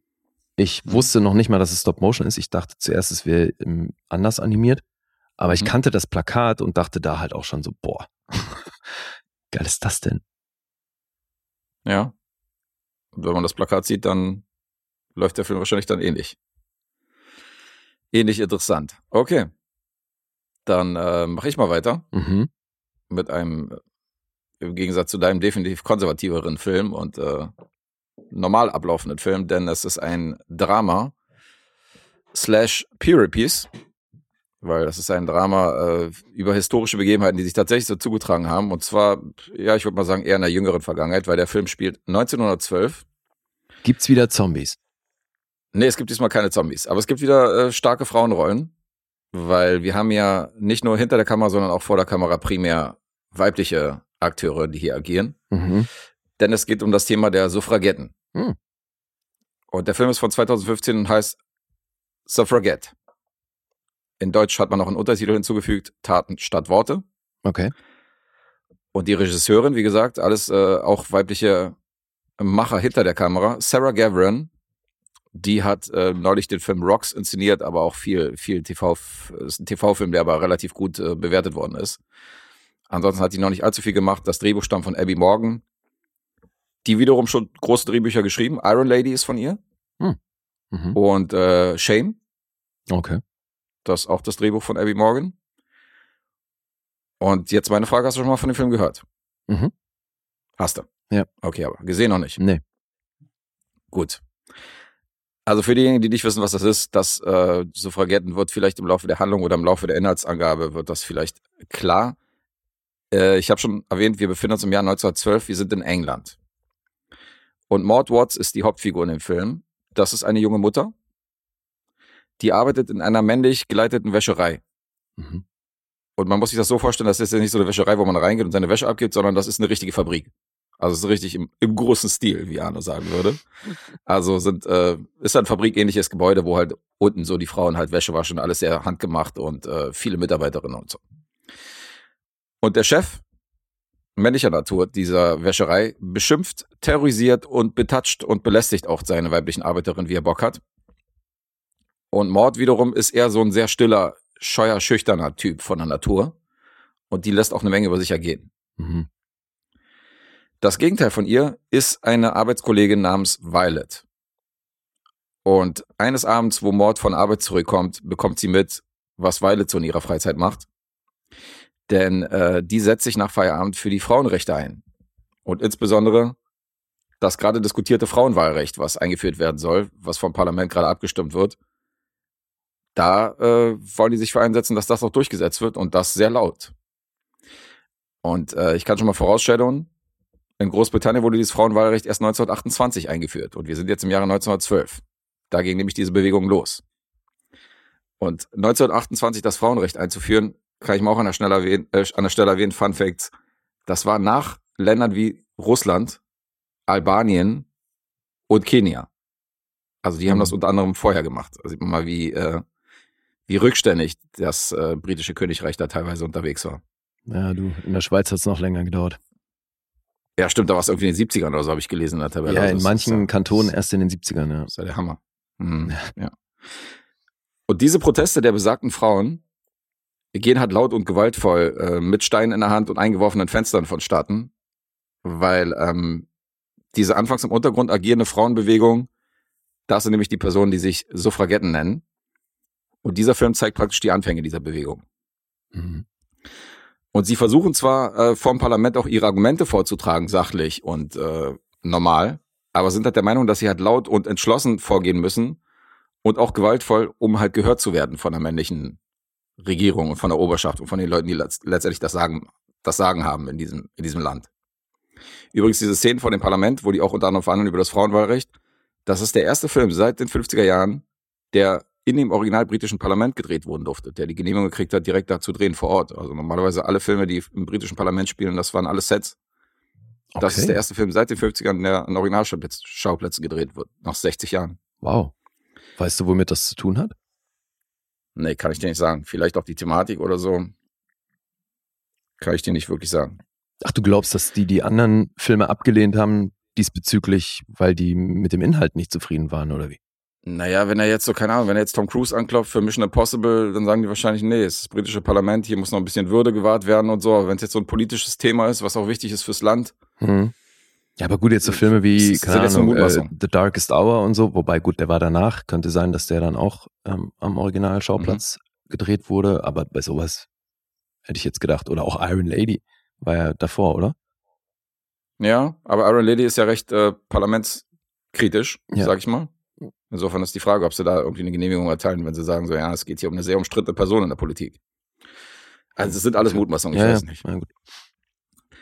Ja. Ähm, die Stille Mord, unsere Hauptfigur, ist natürlich sehr fasziniert von diesen, von diesen Frauen und bekommt halt mit, dass sie aus so einer Apotheke agieren in den Hinterräumen, dass da die Pläne geschmiedet werden, was als nächstes wo demonstriert wird und so. Und ähm, fängt an, sich auch für diese Suffragettenbewegung zu interessieren und die zieht so langsam mit. Und das bringt Probleme mit, nämlich mit ihrem Arbeitgeber, Mhm. das gibt Probleme mit ihrem Ehemann, der auch dagegen ist, dass sie hier äh, die Augen und so der Nachbarn auf sich zieht, weißt du, und irgendwie äh, äh, ihre, ihren Job aufs Spiel setzt und so weiter und so fort. Mhm. Und die Coppers haben sie natürlich auch im Visier. Ja, klar. Und sie ist dann ein weiteres Foto, was dann an der Wand landet. Ist übrigens ein sehr frühes Beispiel, dass Frauen oder Verdächtige fotografiert worden sind und dann bei der Polizei vorgelegt worden sind, dass man sagt, okay, pass auf hier und hier ähm, haben wir Personen, die sind gerade in der, die sind gerade in der Zielscheibe unserer Ermittlungen. Okay. Also das war das 1912, das waren wirklich die Anfänge dieser Fotografien, die dann für Ermittlungen eingesetzt worden sind, habe ich auch mal gelesen. Ja, und das ist die Story. Viel weiter will ich nicht gehen. Also es geht so ein bisschen um die Wan- Wandlung von der stillen Mord zur Freiheitskämpferin beziehungsweise zur äh, Mitarbeiterin und zum Einsatz, wie sie langsam zu dieser Suffragette wird. Ist sie denn auch angelehnt an eine reale Figur? Nee. okay. Also sie ist, äh, es gab verschiedene Frauen, die äh, für diese Bewegung gesorgt haben. Die tauchen auch in verschiedenen Nebenrollen auf. Die zentrale Figur der Maud Watts ist ein fiktiver Charakter, der einfach nur in das Setting gesetzt wird. Okay. Und wie darf ich mir die Tonalität vorstellen? Hat das so Thriller-Elemente, weil das irgendwie verdeckt passieren muss oder? Mm, Nee. Ich würde es mal so ausdrücken. Der Film macht eigentlich nichts falsch, weil das ist ein wichtiges Thema und der ist technisch eigentlich, oder schauspielerisch ist der super umgesetzt, Mhm. solide gemacht, aber irgendwie ist er auch bieder. Hm. Das heißt, du hast hier wirklich so ein klassisches Drama, was man sich zum Beispiel auch mit Großeltern an einem Feiertag angucken kann, wenn der im Fernsehen läuft. Mhm. Oder das ist ein Film, wo ich mir vorstellen kann, dass wenn dieses Thema im Geschichtsunterricht behandelt wird, Hm. dass der Film zum Beispiel in der Schule geguckt wird. Okay. Weil es passiert nicht so richtig viel Dramatisches, dass hier irgendwie jemand der Arm abgetrennt wird oder so. Natürlich werden die Frauen, um, um zu brechen, werden die dann inhaftiert und so. Aber es ist, ist jetzt nicht so viel Elend, dass man sagen würde, das könnte man jetzt Kindern oder Schülern nicht vorsetzen. Insofern ist das ein Film, den man im Schulunterricht zeigen könnte. Mhm. Aber das macht ihn natürlich recht konservativ und recht äh, generisch Hm. als, als Drama. Aber Okay. nichtsdestotrotz trotzdem natürlich kein schlechter Film. Was äh, unter anderem auch mit der Besetzung zu tun hat, weil die ist auf jeden Fall namhaft. Denn die Hauptrolle der Mord wird gespielt von Carrie Mulligan. Na, die mag ich. Das, ja, die spielt den Hauptcharakter. Aber es ist lustig, ne? Dieses brave oder schüchterne bringt die halt archetypisch fast schon mit. Spielt die auf. Ja, stimmt. Hm. Fand ich aber gut, dass sie bei Promising Young Woman so ein bisschen in diesen so anti-besetzt wird, dieser Rollen, weil da spielt ja wirklich eine Person, die durchgreift oder Ja. die die Initiative ergreift, weißt du? Die praktisch spielt mit diesem Hm. Aber es ist vielleicht gerade deswegen, weil sie eben archetypisch eher so dieses äh, Schüchterne mitbringt. Hm. weil man ihr das abnimmt, ja. Definitiv. Ja, aber ist eine gute Schauspielerin, definitiv. Ja, die ist toll. Dann haben wir noch Hel Helena Bonham Carter. Die spielt eine der Damen in dieser Bewegung und super interessant. Mensch. Der Urgroß, ja, Period Piece aus England und Helena Bonham Carter spielt mit. natürlich, Verrückt. macht man nichts falsch. Ja. Aber in dem Fall gibt es einen Zusammenhang interessanten, weil der Urgroßvater von Helena Bonham Carter ist der Premierminister in England gewesen zwischen 1908 und 1916. Ach was. Und der war ein großer Gegner vom Frauenwahlrecht. Das heißt, der saß im Parlament bei diesen Sitzungen und sie spielt gerade jemand aus dieser Antibewegung. Okay, wie cool. Ist schon wirklich interessant. Der Ehemann von äh, Maud Watts wird gespielt von Ben Whishaw. Auch immer gut. Ja. Und dann haben wir noch äh, als Inspektor, der diese ganzen Frauen auf dem Kicker hat und der praktisch diese, äh, diese Ermittlung leitet, Brandon Gleason. Mhm. Auch nicht gerade ein No-Name. Und in einer Szene, bisschen frech, weil man unter anderem neben Carrie Mulligan sieht man sie auch auf dem Plakat äh, ganz groß pappen, ist auch Meryl Streep zu sehen. In einer Szene. Ja, das ist wirklich, also die ist nur drei Minuten in dem Film. Ah. Wird aber groß auf dem Plakat beworben. Natürlich. ein bisschen eine Mogelpackung ist, Ja, aber okay. gut. Ihr wisst Bescheid. ja, ja. Hier ein interessanter Funfact. Man fand irgendwie keine Schuhe in ihrer Größe, die irgendwie zu dem Kostüm gepasst haben. Für Meryl Streep. Da hat die, für Meryl Streep. Und Mhm. da hat Meryl Streep aus ihrem privaten Fundus hat die Schuhe mitgenommen. Und das waren die Schuhe, die sie bei Jenseits von Afrika 1985 äh, getragen hat während des Films. Wow. Also sie trägt in Forget, trägt sie die Schuhe, die sie bei Jenseits von Afrika in dieser Oscar-Rolle schon anhatte. Mhm. Fand ich schon ganz witzig. Die hat sie dann mitgenommen nach Hause und die hat sie dann für diesen Film wieder ausgegraben. Geil. Ja. Das ist Forget, Taten statt Worte. Also, wie ich schon meinte, so ein Schul kann man mit Großeltern gucken, Film, recht konservativ.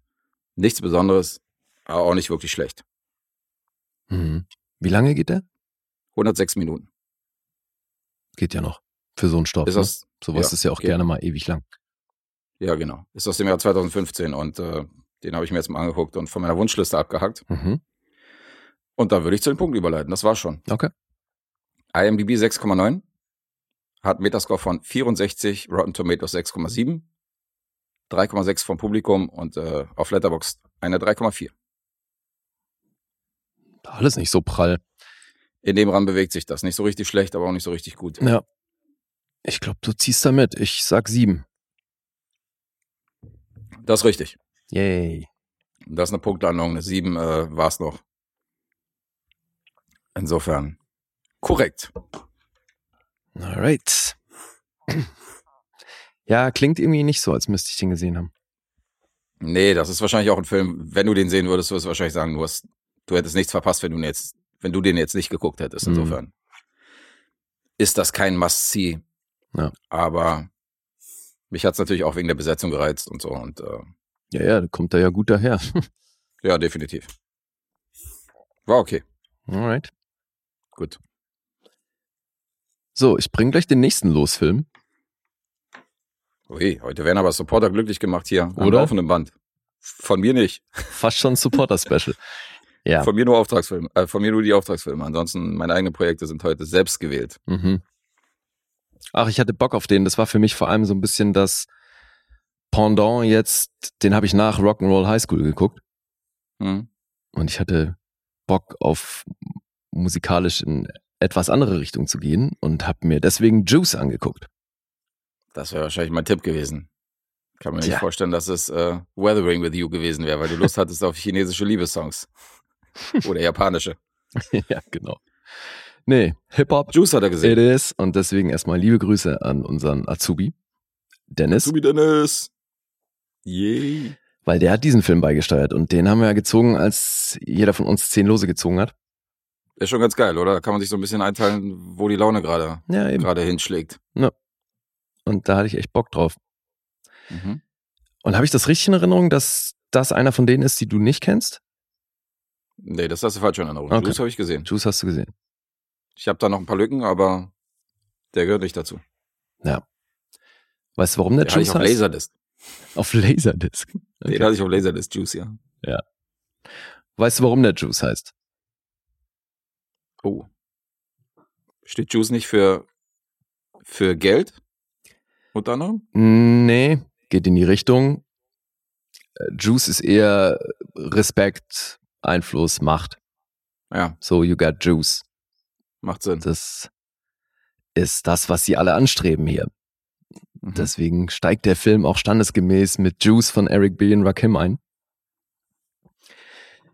Und auf Deutsch, das wusste ich gar nicht, Alter. Auf Deutsch heißt der Juice City War. Ach so. Habe ich auch noch nie gehört. Zu hart. Ja. Regisseur Ernest R. Dickerson. Das war hier sein Debütfilm. Mittlerweile 73 Credits, hat viel Serie gemacht. Dann natürlich auch von The Wire einige Episoden gedreht, auch so Dexter, The Walking Dead. Für Bosch hat er jetzt in letzter Zeit viel gemacht. Wer Classic Dave hier würde jetzt ein paar Peniswitze reißen. Weil er Dickerson heißt. Ja, natürlich. Das ist eine Vorlage vom Feinsten. Da hättest du eine Pause lassen müssen. Für diverse Schwanzwitze. Okay. Dickersten. Ja. Der hat das auch geschrieben, zusammen mit Jared Brown. Mhm. Wichtig dabei, das ist der einzige Autorencredit von Dickerson. Und das ist eigentlich auch ganz interessant, wie das entstanden ist, weil der war auf der Filmschule und da mussten die was schreiben. Also das war im Endeffekt so ein Test-Treatment, was die machen mussten. Und das hat er mit einem Kollegen zusammengeschrieben. Und darauf basiert, also daraus wurde dann das. Weil Dickerson war äh, zu Beginn von Spike Lees Karriere war der so sein Go-To-Kameramann. Der hat also für die ganzen ersten Spike Lee-Filme hat der Kamera gemacht. Mhm. Also hier School Days, Right Thing, äh, Mo Better Blues, Jungle Fever Okay. und dann eben auch noch Malcolm X. Und das war unmittelbar dann im Anschluss hat er Juice gemacht. Ja, war beides 92. Und deswegen hat er da auch ein paar Leute aus dem Universum quasi mitgenommen. Also der, der Cutter, der die Spike Lee-Filme geschnitten hat, der hat auch diesen Film geschnitten. Na, also da gibt's Parallelen. Spike Lee hat jetzt aber ansonsten mit diesem Film nichts zu tun. Aber eben so ein paar Schauspieler wie eben allen voran Samuel Jackson, der ja eben in den eben genannten Filmen, also gerade auch Jungle Fever und so, ne, war der auch schon dabei. Mhm. Den hat er da halt kennengelernt und deswegen mitgenommen. Und dann gab's Juice und das hatte er damals geschrieben eben im Zuge seiner, seines Studiums.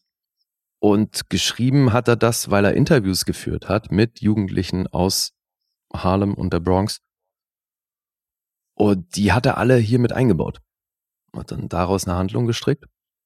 Und deswegen sind wir ja auch in Harlem. Es geht um vier Teenager. Q, Bishop, Raheem und Steele. Die sind so eine Art Crew und hängen zusammen rum und eines Tages äh, schwänzen sie mal wieder die Schule und finden dann raus, dass ein alter Freund von ihnen bei einer Schießerei ums Leben gekommen ist. und haben dann auch, ähm, gibt's auch mal wieder Auseinandersetzungen mit so einer gegnerischen Gang. Und ähm, Bishop, das ist so ein bisschen der Typ, der Randale macht in, in dem Gespann, der sagt, ey Leute, uns fehlt's an Juice. Wir werden hier die ganze Zeit blöd angemacht, weil die respektieren uns einfach alle nicht. Und das kann so nicht weitergehen. Wir müssen irgendeine Aktion starten, um an Juice ranzukommen. Jetzt haben die aber natürlich, die sind alle Schüler, aber haben parallel natürlich noch so ihre eigenen Ambitionen und unsere Hauptfigur ist Q. Der wird von Omar Epps gespielt. Das ist hier sein dritter von 45 Credits, sein Filmdebüt. Und der war selber auch noch an der Schule, an der Highschool, als der diesen Film gedreht hat. Und ich meine, der hat ja schon auch eine richtige Karriere gemacht aus dem Ding. Ist aber auch Aber ganz gerade cool. in den 90ern, so in, dem, in der Szene war der groß, ja. Ja. Ist öfter mal aufgetaucht. Naja, aber auch später, der hatte ja bei House, war der ja im Hauptcast. Stimmt, ja. Naja, also der hat schon Neben Olivia Wilde und so. Hm. äh, recht große Karriere gemacht. Und die Casterin, die witzigerweise Jackie Brown heißt, die ist damals auch an Schulen und so an ähm, so Community-Theater gegangen und hat sich da eben Schauspieler angeguckt oder halt Schauspielstudierende, waren dann Mhm. natürlich alle noch nicht fertig. Und weil Omar Epps bei sich an der Schule eben im Kunst- und Schauspielprogramm war, ist der überhaupt gesehen worden. Ja, und Bishop, das ist hier so die größte, naja, nennen wir es mal Antagonistenrolle, oder das ist eben hier die Figur, die eine Entwicklung zur dunklen Seite macht. Die wird von Tupac gespielt. Mhm. Und die Besetzung von Tupac war halt auch so ein Ding, weil ich meine, dieser Film ist eh wahnsinnig Hip-Hop. Das äh, hat nicht nur mit Ernest Dickerson und seine Verbindung zu Spike Lee zu tun. Composer bei dem Film waren The Bomb Squad. Public Enemy Fans dürften wissen, wer das ist. Und Hank Shockley. Und das hörst du natürlich. Also musikalisch ist das auch. Und eben auch vor der Kamera hast du hier wirklich viele Leute, die man so aus dem Hip-Hop-Umfeld kennt. Legendärer Soundtrack auch. Eben. Low the Ledge, Big Daddy Kane und so ist ja alles da. Ja. Eric B. and the Rakim und so. Mhm. Ja, eben, er steigt mit Juice ein. Das Mhm. ist ja, das ist ja der Eric B. and Rakim Track. Na, und es ist eben auch so, dass Tupac nur beim Casting gelandet ist, weil Tretch eingeladen war zum Casting. Und der hat Tupac mitgenommen. Die waren ja dick befreundet damals. Mhm. Und das ist halt schon krass, ne? Ich meine, ey, Tupac war 19. Alter, der ist halt immer noch so klein. Das ist Krass. echt lustig, ja. Und Tretch hat den halt mitgenommen zum Casting und die haben Tupac gesehen und meinten so, okay, hast du auch Bock vorzusprechen? Damals ging es allerdings noch um Q. Dann hat er für Q vorgesprochen und hat im Casting dann einen Stuhl durch die Gegend geworfen. Das hat den Regisseur so beeindruckt, dass er gesagt hat, okay, das ist so das Feuer, was ich mir vorstelle und hat ihn so als Bischof besetzt. Mhm. Und das ist schon lustig, weil dieses, diese Wut, mit der Tupac rumgelaufen ist, die sich ja auch in seiner Musik irgendwie stark zum Ausdruck gebracht hat, Mhm. das ist auch natürlich das, was diese Figur braucht. Weil das erzählt hier den ganzen Konflikt. Weil in dem Film geht's drum, dass du eben, wenn du in so einer Gegend aufwächst und das Schicksal dir das mitgegeben hat, dass das eben zu sehr viel Wut führen kann und die ja, kanalisiert sich dann eben unterschiedlichst und er rutscht hier eben in, in eine Richtung, wo er eben ja einen sehr düsteren Pfad einnimmt. Deswegen ist das im Grunde schon ähm, so als Drama ganz, ganz gut konzipiert. Ich habe jetzt trotzdem, also früher mochte ich den, glaube ich, mehr, weil ich habe jetzt so nach einer erneuten Sichtung dachte ich schon so, ah, okay, so die Motivation von ihm als Antagonist, die erzählt sich mir nicht immer komplett. Plus, wir hatten es schon bei Poetic Justice, Tupac, ich finde ihn ja am besten, wenn er nichts sagt. Also so im, vor der Kamera, ne, als Rapper super, aber so als Schauspieler, War auf der ähnlichen Schauspielschule wie Joey Ramone, meinst du, ja. Naja, äh, nee, so ganz so schlimm ist es natürlich nicht.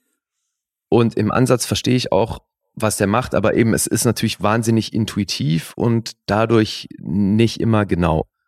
Und funktioniert halt vereinzelt auch nicht, finde ich so. Das, klar kann der eben diesen wütenden Typen, kann der gut, aber ähm, oftmals ist es eben auch sehr angeknipst und manchmal find, hätte ich halt gerne gespürt, dass sich sowas auch aufbaut und so. Und ja, wie auch immer, also mit Tupac schauspielerisch, äh, Ich glaube immer noch, dass ich ihn bei Above the Rim am liebsten fand, aber der Film ist halt ähnlich lange her, deswegen mal sehen, wie das nach so einer erneuten Sichtung ist. Vielleicht habe ich da einfach auch jetzt andere Ansprüche. So.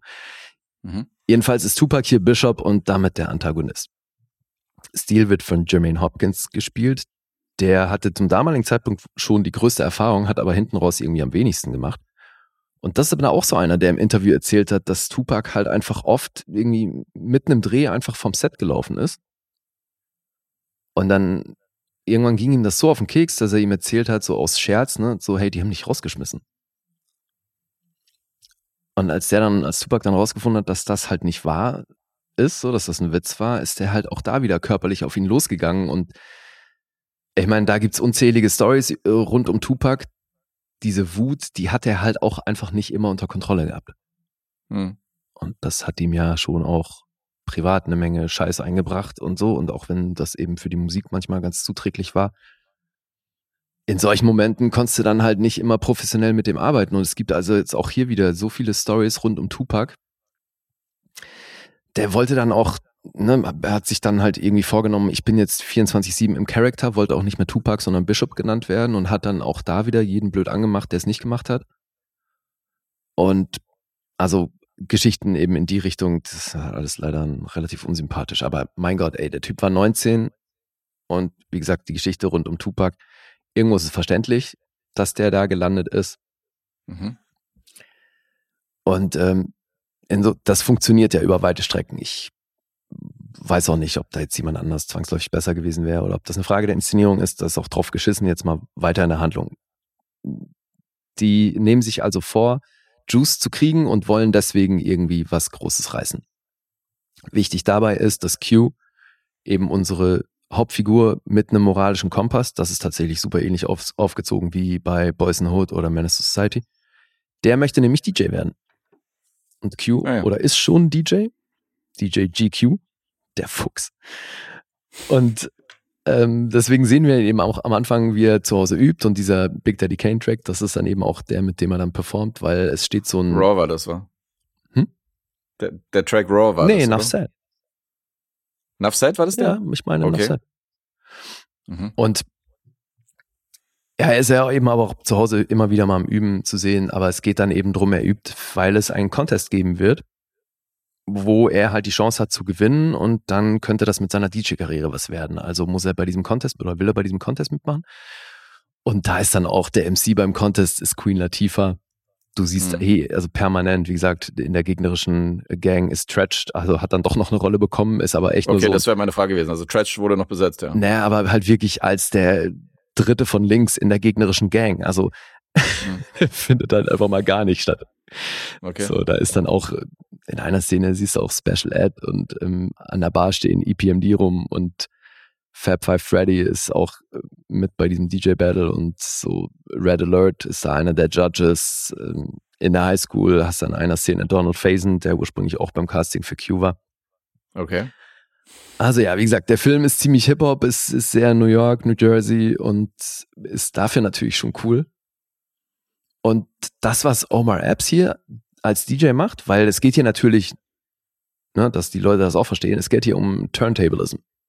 Also so ein DJ-Contest in den 90ern, da ging es drum, wie kannst du zwei Platten und einen Mischer äh, handeln und nicht äh, kannst du Leute zum Tanzen bringen, sondern halt musst eben Skills an den Tag legen. Und das hat Omar ja. Epps gelernt und selbst gemacht. Und ich war schon auf vielen ähm, Meisterschaften in die Richtung. Also nicht als Teilnehmer, sondern als Zuschauer. Und äh, deswegen bilde ich mir ein, da so ein bisschen was zu wissen.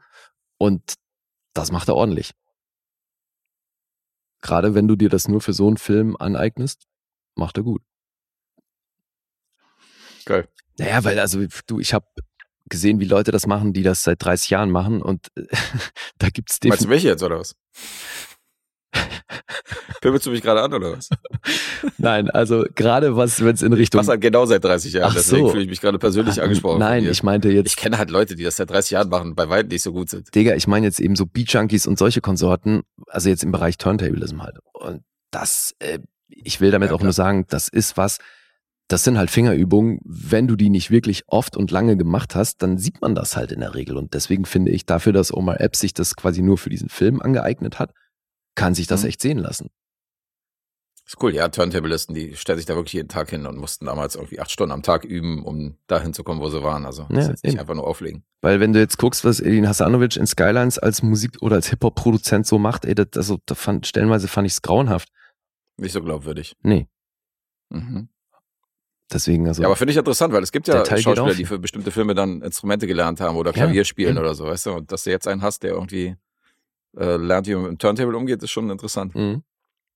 Ja, und wenn es dann eben auch noch gut aussieht, also der Teil geht voll auf, also das Mhm. ist glaubwürdig, ja. Puffy hat sich auch noch beworben als Bishop. Puffy, okay. Naja. Das ist schon lustig, ne? Wie die ganzen Rapper in der Zeit irgendwie, weil wie das so der, der logische Move war. Also ich muss jetzt irgendwie auch ins Movie-Business kommen. Und ich meine, bei Leuten wie LL Cool J und Queen Latifah und Co. hat's ja richtig funktioniert. Da hat's hingehauen. Naja, das Ding ist aber, Puffy hatte 91 schon Strictly Business gedreht und Mhm. ist dort aber rausgeschmissen worden, weil es wohl unmöglich war, mit dem zu arbeiten. Okay. Das Doofe ist, die Produzenten von diesem Film, das hatte sich halt rumgesprochen. Deswegen, also er wollte gerne für Bishop vorsprechen und wurde aber von vornherein abgelehnt, weil es hieß, nee, also den Stress, äh, den holen wir uns nicht ins Boot. Die Frage ist, ob jetzt mit Tupac so viel weniger Stress war, weiß ich nicht.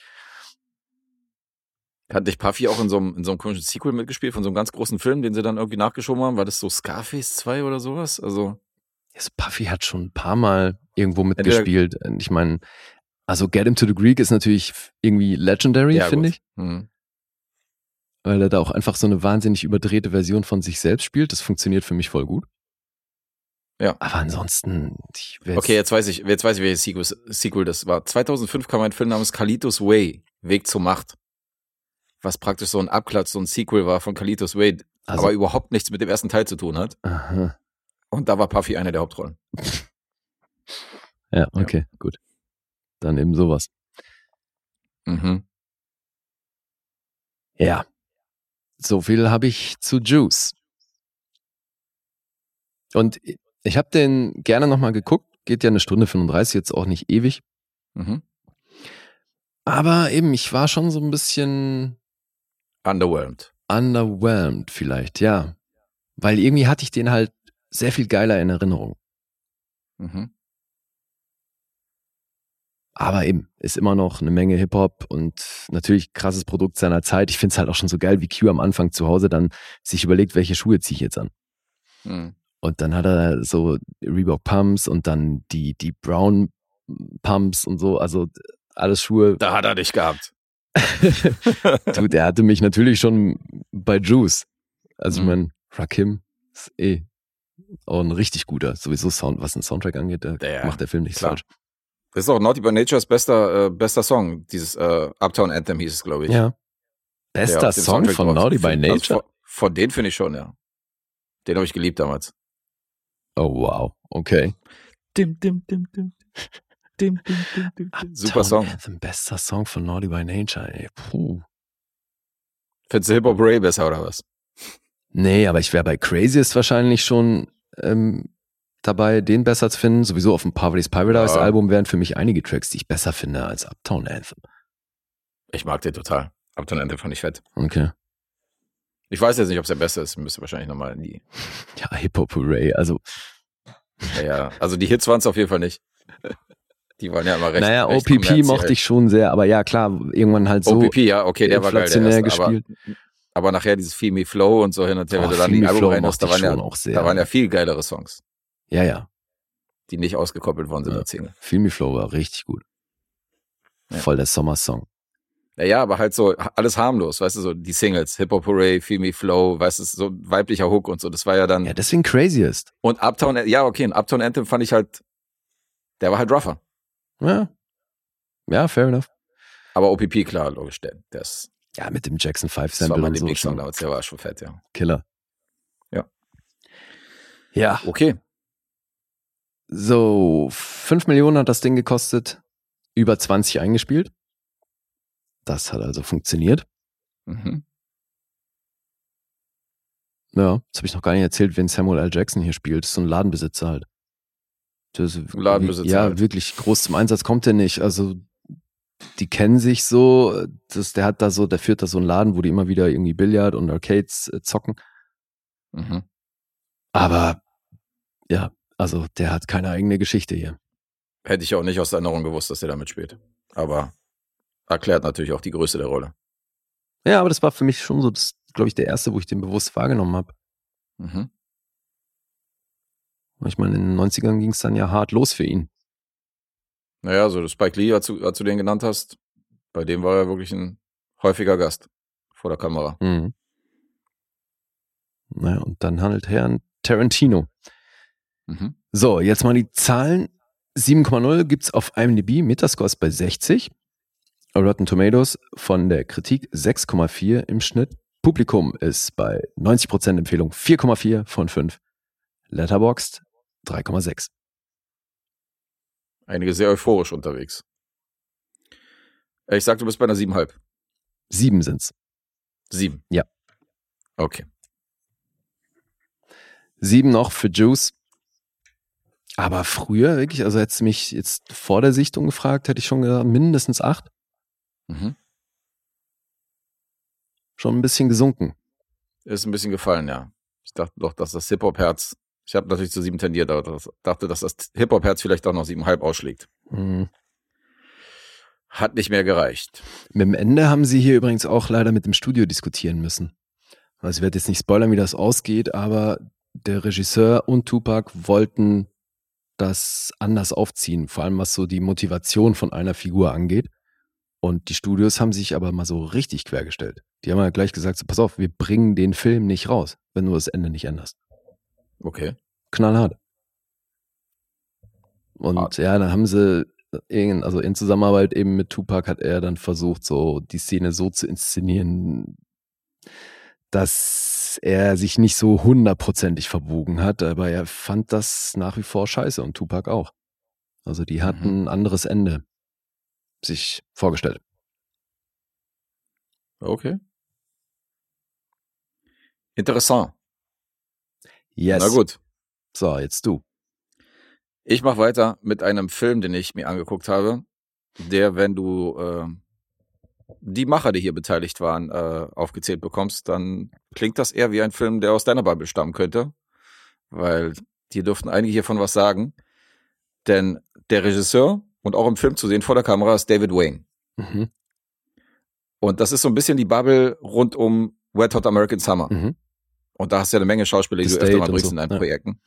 Das Drehbuch stammt von Michael Colton und John Abo- About.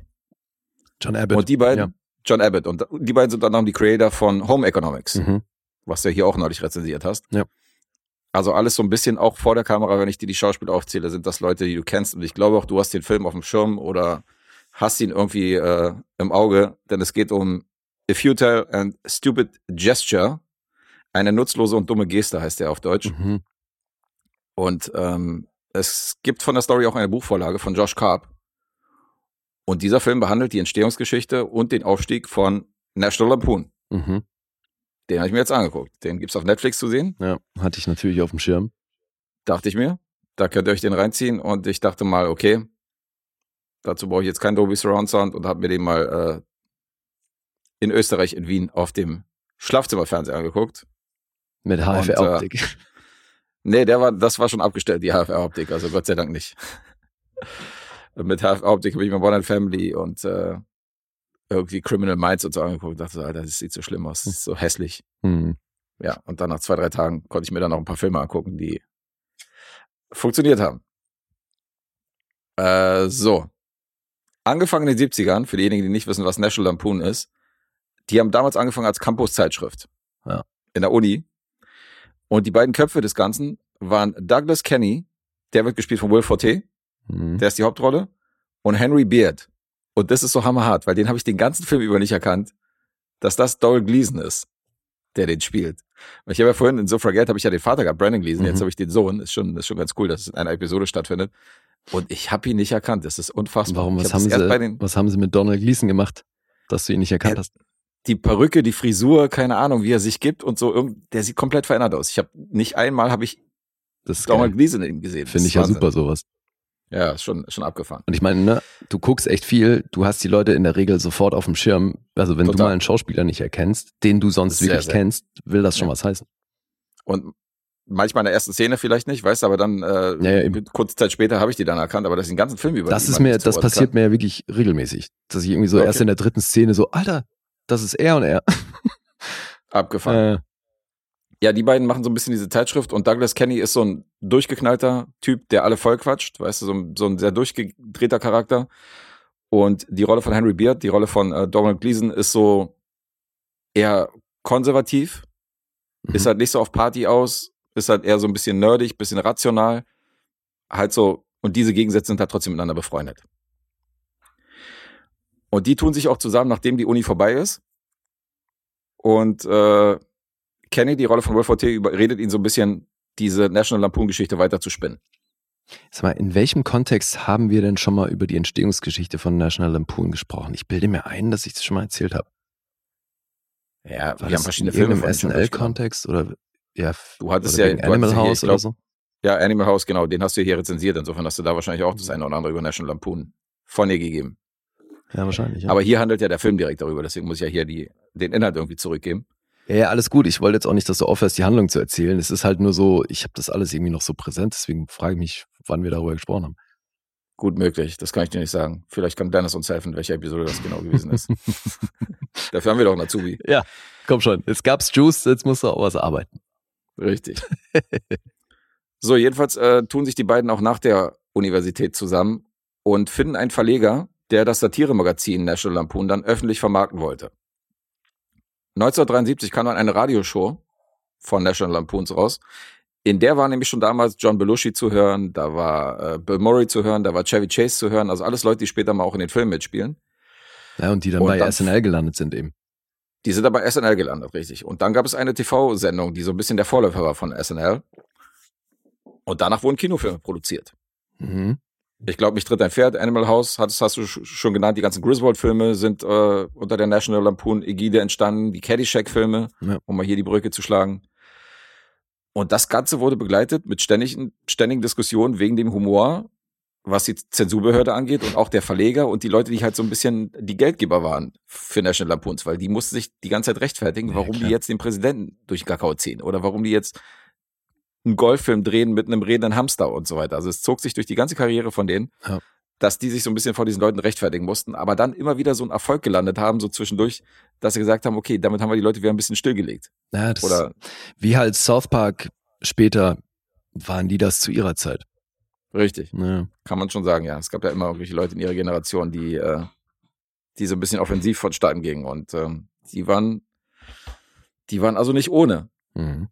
Die haben ja so ein legendäre, also die erste Ausgabe der National Lampoons äh, offiziellen Zeitschrift war ja auch legendär, weil ja da so ein süßes Papi-Hündchen auf dem Cover war, dem dann eine Knarre irgendwie äh, an die Schläfe gehalten wird, wo es dann heißt, buy this magazine or the dog will die.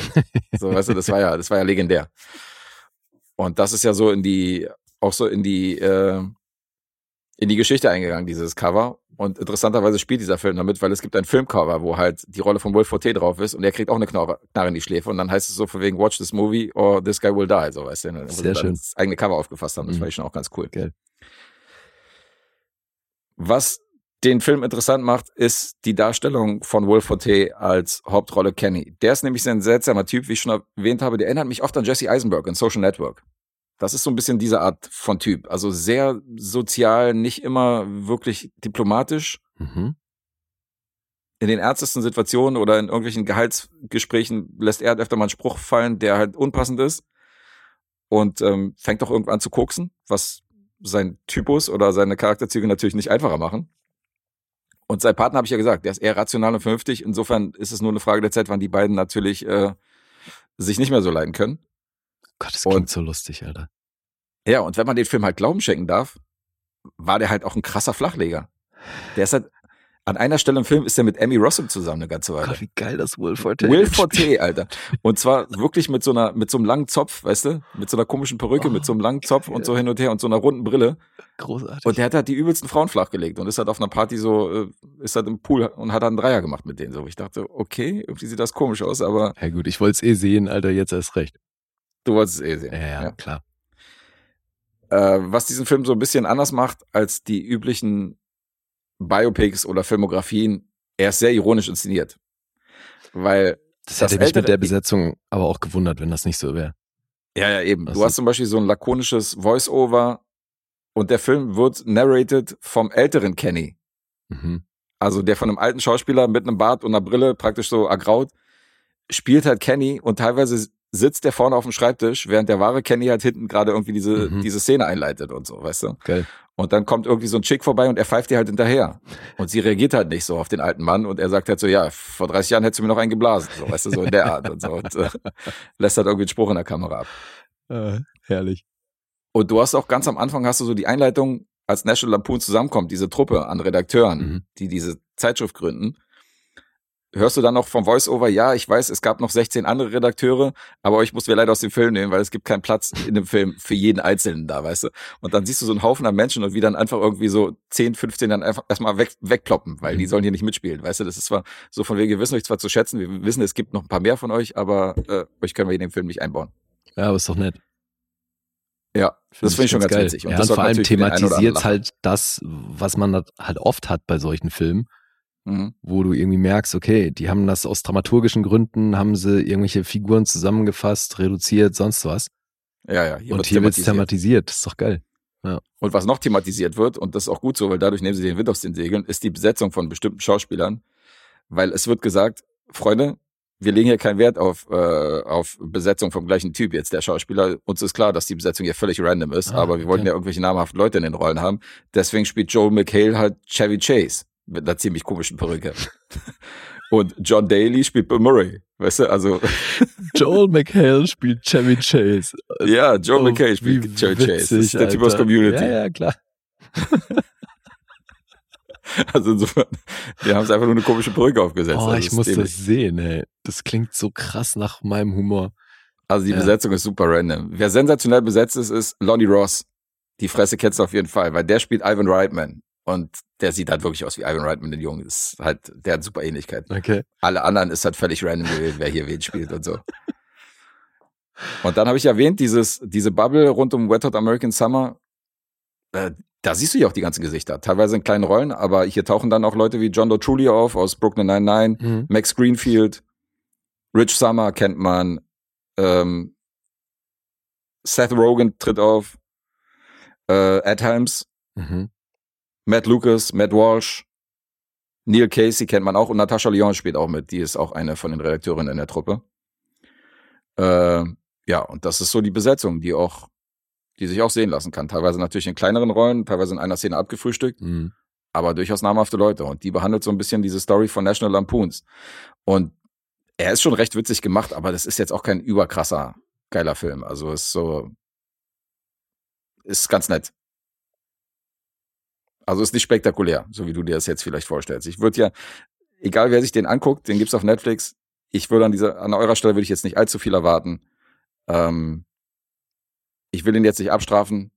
Der ist schon gut und man kann ihn machen und der ist auch recht kurzweilig mit 101 Minute, aber ähm, ja, es gibt wahrscheinlich bessere Filme. Hm.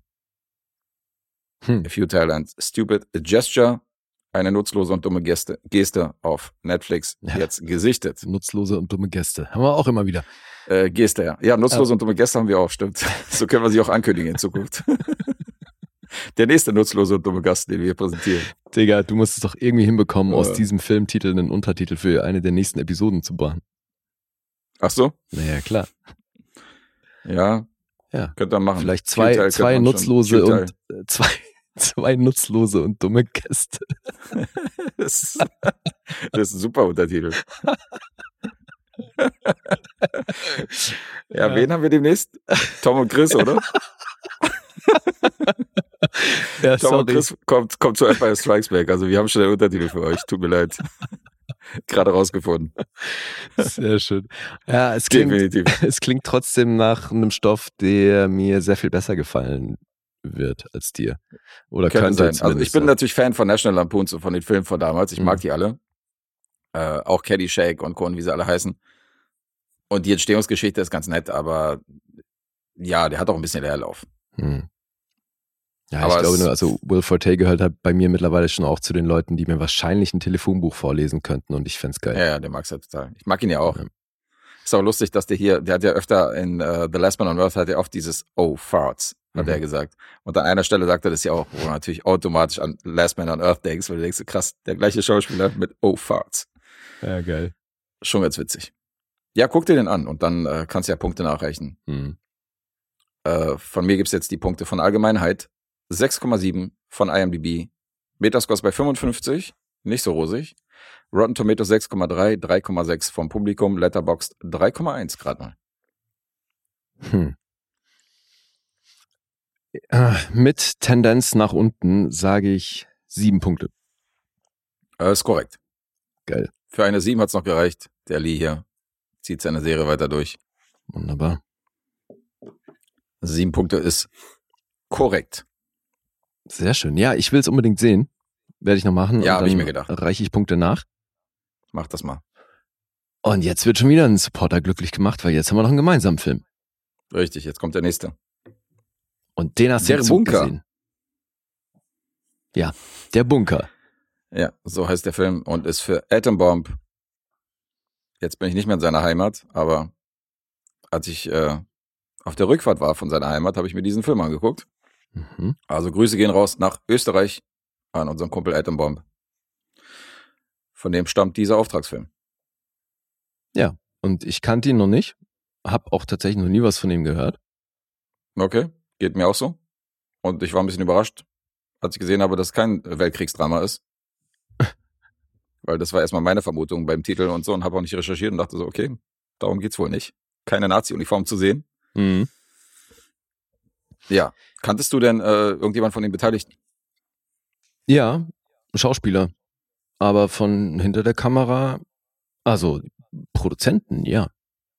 Mhm. Okay. Aber reden wir ja gleich drüber, jetzt müssen wir erstmal raten, oder?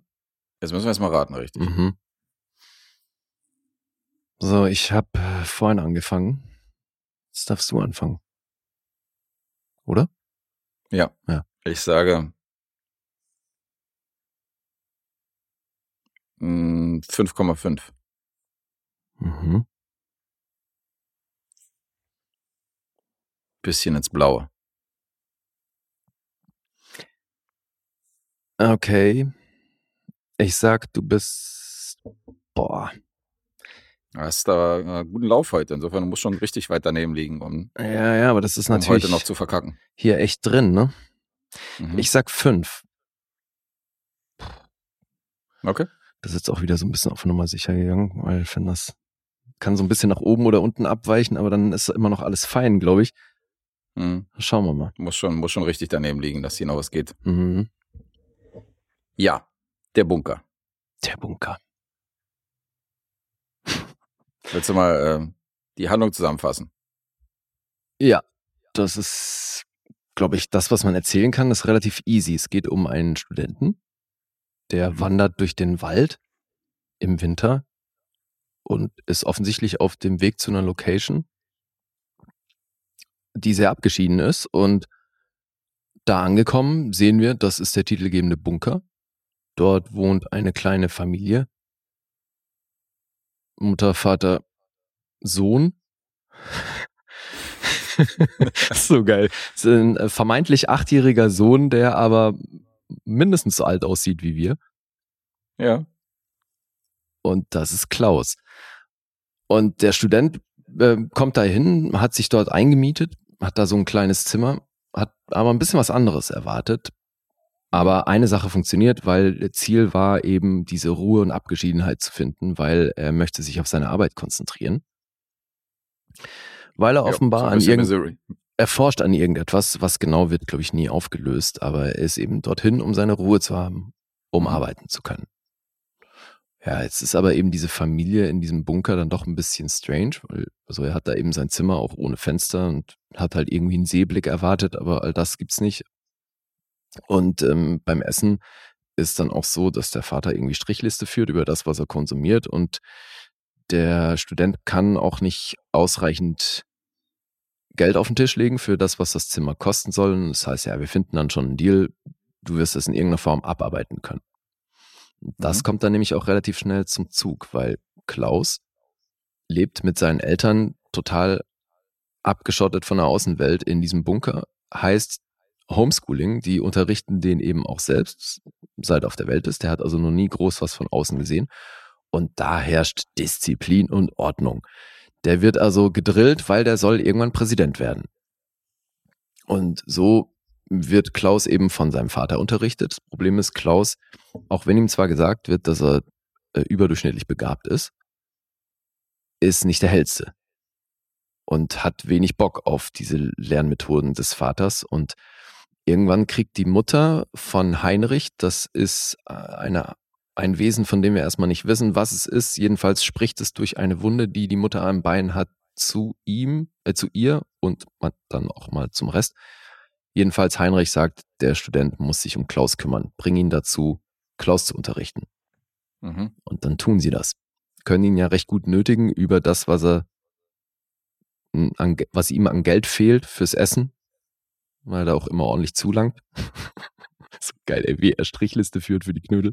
Naja, und dann unterrichtet unser Student den Klaus. Und ja, die Methoden, die wandeln sich so ein bisschen über den Verlauf des Films. Und irgendwann Mhm. ist das aber eben auch von Erfolg gekrönt. Naja, und das Ganze wird dann so ein bisschen abgedreht. Ist von, von vornherein sehr skurril aufgezogen. Das hat für mich so, da ist irgendwie ganz viel drin von Sachen, die man als weird bezeichnen würde, glaube ich. So ein bisschen Lynch, so ein bisschen Lantimos, so Sehr Lantimos, ja, ja. Also man merkt eben schon auch, der Filmemacher ist auf jeden Fall Fan von solchen Leuten Mhm. und dementsprechend ist das aufgezogen und so wird hier irgendwie nach und nach werden hier skurrile Situationen kreiert. Jetzt kann man da wahrscheinlich sinnbildlich was drin sehen, aber das, was uns erzählt wird, ist nicht ausreichend, um daraus wirklich konkret auch dann eine Auflösung der jeweiligen skurrilen Szenarien herzuleiten, finde ich. Mhm. Also ich finde, die skurrilen Dinger verlaufen so ein bisschen im Nichts. Es ist eher so, dass die werden, glaube ich, für die Skurrilität irgendwie gezeigt, oder? Wie siehst du das? Naja, ich glaube, ich weiß, was du meinst. Also manche Sequenzen wirken so wie Style over Substance, weil auf einmal so eine so eine Videoclip-Ästhetik, drei Minuten, weißt du, in Zeitlupe wird dann getanzt zu einem bestimmten Song, wo du dann denkst, so, fügt sich nicht so richtig in den Film ein, wirkt aber in dem Moment natürlich gerade cool, so, weißt du, und das Mhm. ist wahrscheinlich auch so mit diesen skurrilen Sequenzen, dass du denkst, okay, ist teilweise ein bisschen aufgesetzt, aber sorgt natürlich auch für eine, für diese What the fuck-Note. Findest du nicht, dass sich manche Szenen hier wie ein Aufbau für etwas anfühlen, Mhm. aber dieser Aufbau führt ins Leere? Ja, also ich war mir nicht sicher, ob ich so ein, zwei Sachen selbst nicht gecheckt habe oder ob die einfach nur ins Nichts geführt haben, weil äh, ich hatte tatsächlich so zwei, drei Fragezeichen am Ende, die ich nicht gecheckt habe, wo Mhm. ich der Meinung bin, dass, also gerade die, äh, diesen Hermann hieß der, die Wunde. Heinrich, dachte ich, aber Hermann, Heinrich, ja, Hermann genau, kann auch Heinrich, sein, ja. weiß ich nicht. Alles, was sich so um diesen Heinrich gedreht hat, da dachte ich mir schon so, okay, wo soll das hin? Und das, äh, diese Fragen hatte ich am Ende größtenteils auch. Mhm. Äh, ich fand auch die Schlussszene fand ich ein bisschen seltsam. Also da waren schon ein paar Momente, die ich nicht so ganz nachvollziehen konnte. Mhm. Aber andere wusste ich wiederum zu schätzen. Also es ist so ein bisschen, war so ein bisschen so ein Wechselbad. Mhm. Weil ähm, an sich fand ich, das, das war ja so ein bisschen so eine, so eine äh, Kopfgebot von dem Regisseur, weil der hat ja auch gleichzeitig das Drehbuch geschrieben, hat den Film umgesetzt und so. Das war, glaube ich, so ein bisschen so ein Herzprojekt, dass er gesagt hat, das hat er irgendwie im Kopf und das würde er gerne umsetzen und hat dann so einen, so einen Kammerspielartigen Film draus gemacht. Und das ist schon Genre-Kino. Und Genre-Kino aus Deutschland so aufzuziehen, finde ich schon grundsätzlich interessant, weil Lantimos, die, den Vergleich hatte ich auch definitiv. Mhm. Und das ist ja, wenn du mit so einem Drehbuch irgendwie bei der Filmförderung ankommst, dann sagen die ja eher so, sorry. Also, ja. Nee. weißt du? Deswegen finde ich das auch so spannend, wer hier Produzent ist. Mhm. Weil Hanna und Hans W. Geißendörfer, Geißendörfer, den Namen bringt man vor allen Dingen mit 40 Jahre Lindenstraße in Verbindung. Ah ja, okay, aus der Ecke. Weil das ist der Herr, der die Lindenstraße created und produziert hat, über 40 Jahre und hat natürlich dann auch irgendwann Filme produziert, aber das war halt so sein Flaggschiff. Und dann neben diese Buchreihe, hier ist Markgrün, Rubinrot, Saphirblau, diese Verfilmung, Mhm. die hat er auch produziert und Schneeland und sowas, also schon auch eben ein paar Langfilme. Aber primär aber kennt man, zugänglicher, ja. ja, zum einen das viel kommerzieller aufgezogen und ich Mhm. meine, Lindenstraße ist sowieso wahnsinnig kommerziell gewesen, deswegen finde ich das schon Mhm. abgefahren, dass die hier so ein sehr abgedrehtes Genre-Ding produzieren. Voll. Macht den sehr sympathisch. Ja, Oder die auch, beiden. Finde ich auch krass. Ja. Aber nichtsdestotrotz haben wir natürlich keinen Blockbuster. Es ist natürlich alles. Und das hat für mich so, das ist eigentlich mein großes Manko, dass der für mich so ein bisschen Kurzfilmcharakter hat, der aufgeblasen ist auf eine Spielfilmlänge. Ja, Also, ich glaube, ich, ja, also zum einen das und du? zum anderen glaube ich auch, der hatte hier so einzelne Set Pieces äh, im Kopf und hat die dann halt irgendwie zusammengefügt und dadurch ist aber so das große Ganze geht so ein bisschen flöten, weil ich sehe da natürlich so ansatzweise was sozialkritisches drin. Weißt du, du hast so Mhm. diese, gerade so was, wenn es um Lernmethoden geht, Autorität und ne, so Schulbildung, Schulwesen, Ja. sowas. Hier kommt der Stock noch zum Einsatz. ja. Und vielleicht könnte man, was diese ganze Autoritätsgeschichte oder so diese, diese Mentalität und Ideale, die man anerzogen bekommt, weißt du, das spielt hier, glaube ich, auch mit rein. Vielleicht ist darüber auch diese Stimme aus der Wunde zu erklären, Mhm.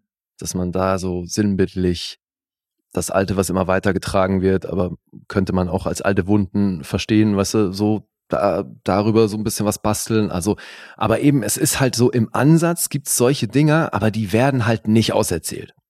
Mhm. Und das finde ich so schade daran, weil das ist in meinen Augen halt hart verschenktes Potenzial, weil ich finde die Aufmachung, wie das alles aufgezogen ist, bildsprachlich und inszenatorisch, total geil. Weil es eben dieses völlig Skurrile ist und das liebe ich ja, wenn du eben wirst in so eine Welt geworfen, denkst dir im ersten Moment mal so, what the fuck und wo bin ich hier Ja. und warum sind die so und warum sieht der Achtjährige aus wie ein erwachsener Mann? ja. Und warum hat er so übertrieben strange Sachen an? Mhm. All das. Weißt du, es ist ja eben so herrlich bekloppt, dass eben, wenn dann so Filmemacher so eine eigene Welt aufmachen, ich feiere das ja. Ja. Und dann aber eben arbeitet er mit so ein paar Sinnbildern und die sind aber eben für meinen Geschmack leider nicht auserzählt und deswegen verpufft das so ein bisschen. Mhm. Und das fand ich schade. Aber du, für ein Langfilmdebüt, ne, der hat irgendwie eine Menge Kurzfilme gemacht und das ist sein erster Langfilm, das kann sich sehen lassen, finde ich. Da habe ich schon, ja, da, da habe ich auch schon wesentlich Schlechteres gesehen. Weil es Also hat eine eigene Handschrift. Weißt du, auch wenn das nicht rund ist, finde ich, hat das eine eigene Handschrift. Besonders auch die Szenen äh, im Finale, wo ich jetzt nicht erzählen will, was es ist, aber er wechselt dann die Farben. Mhm. Weißt du, wo dann zwischen, zwischen so Blutrot äh, Bild wechselt dann zu einem recht normalen Mhm. Bild, wo er so ein bisschen switcht. Das fand ich schon auch sehr interessant, diesen, äh, diesen Ja. Griff. Also Und- er macht schon ein paar gute Sachen. Ich bin da trotzdem auch bei dir. Manche Sachen stechen bildsprachlich halt so raus, dass sich das dann nicht mehr nach so einer einheitlichen Handschrift anfühlt. Aber eben, das sei ihm verziehen, weil, wie gesagt, hier erster Langfilm und so ein paar Sachen sind halt wirklich geil. Und es ist sogar, finde ich, vereinzelt merkt man auch Einflüsse von Wes Anderson. Weißt du, du hast so Mhm. diese Top-Shots aufs Essen, wo mit dem so mit diesem zentrierten Spiegelei und so. Und das ist für mich halt so ein Wes Anderson-Shot. Ja, sehe ich. Und solche, und auch äh, gerade diese äh, totalen, wo du irgendwie eine Figur ganz vorne im Bild hast, zentriert mit so einem skurrilen Outfit und ansonsten dahinter halt dieser karge Bunkerraum. Das Mhm. so, das sind für mich so auch Wes Anderson Shots und deswegen, man merkt total die Einflüsse. Der Filmemacher hat ganz offensichtlich, also Niklas Christos übrigens, der hat offensichtlich auch ein Faible für diese Regisseure Mhm. das kommt durch und dann finde ich, fühlt sich auch diese seltsame Art, wie die miteinander sprechen, die ja auch irgendwie so aus der Zeit gefallen ist, obwohl wir hier nicht wirklich zeitlich festgelegt werden, fühlt sich die trotzdem stimmig an, weil das ganze Szenario so skurril ist. Sehe ich. Die Schauspieler können wir jetzt auch mal noch erwähnen, weil der Student wird Mhm. von Pit Bukowski gespielt, der ja mittlerweile sehr gut im Business ist.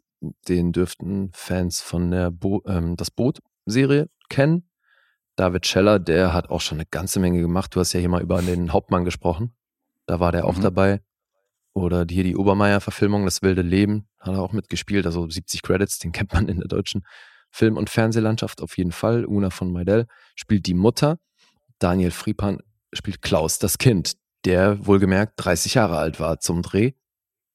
Mhm. Aber den hatten wir auch schon in Krabat und so, der hat auch schon einiges gemacht. Und das ist der Spielt er da auch, überschaubare spielt er da auch äh, Achtjährige in den anderen Filmen? Ist das sein Typecast? nee.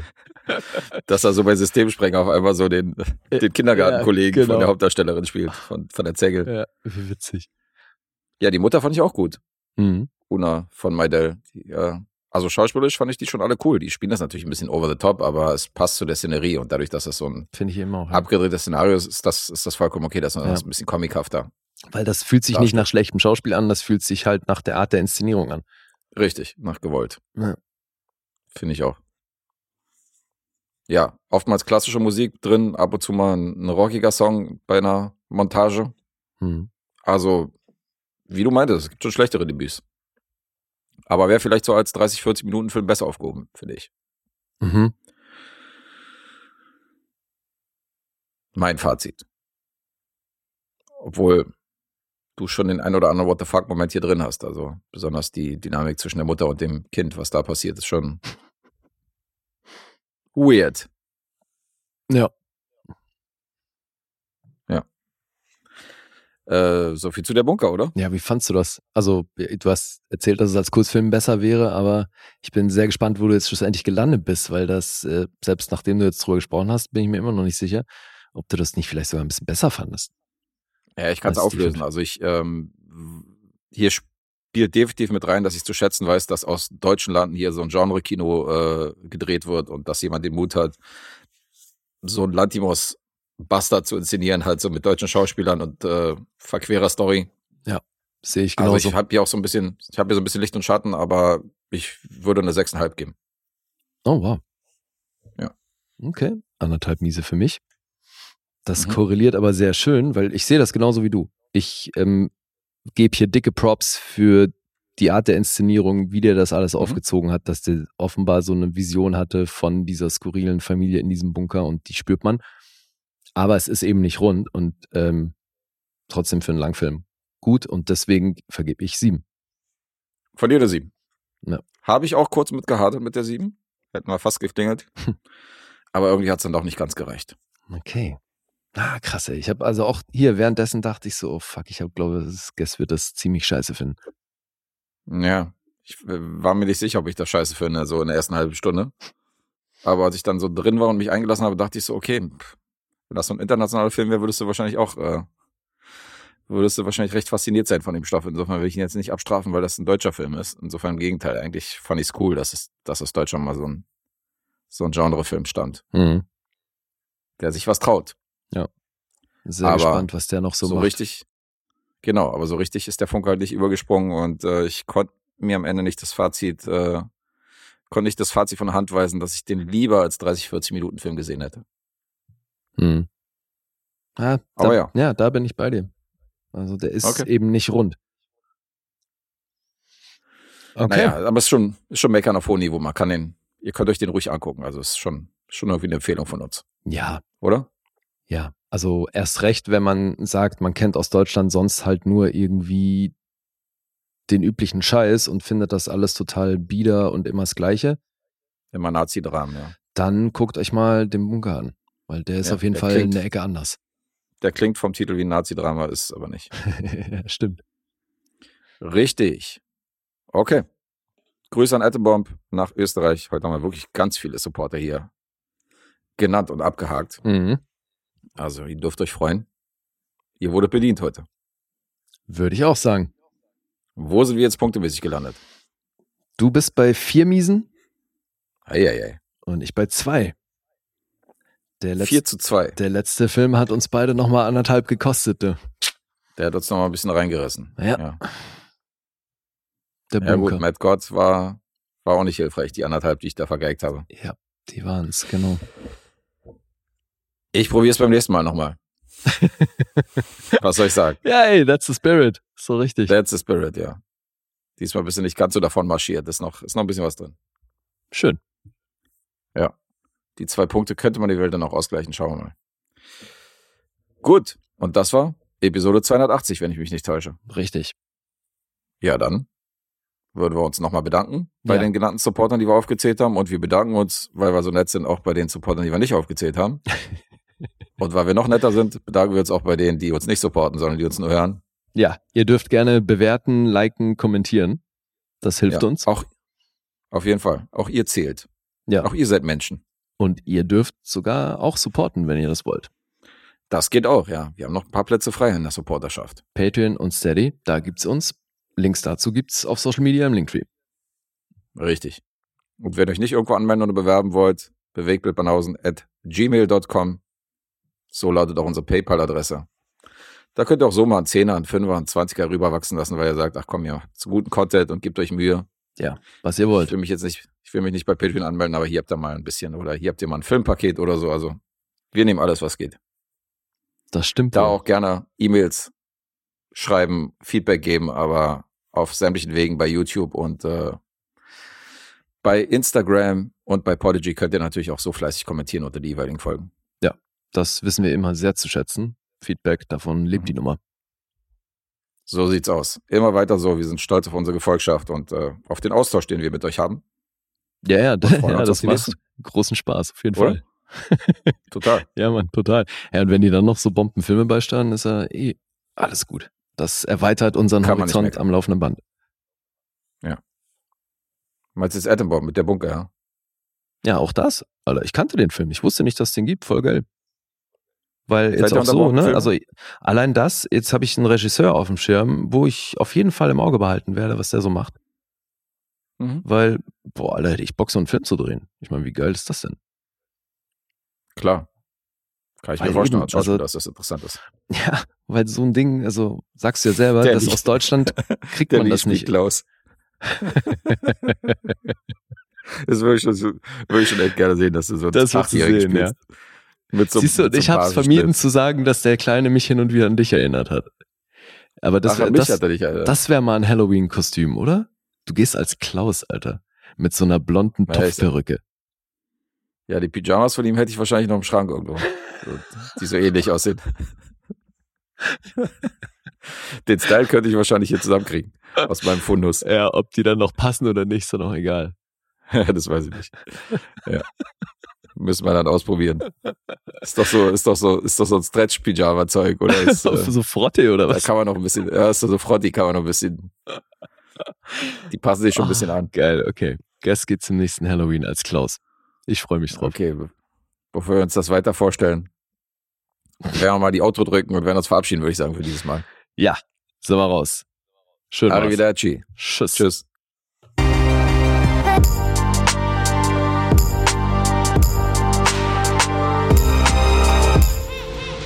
Bewegt Bild Banausen.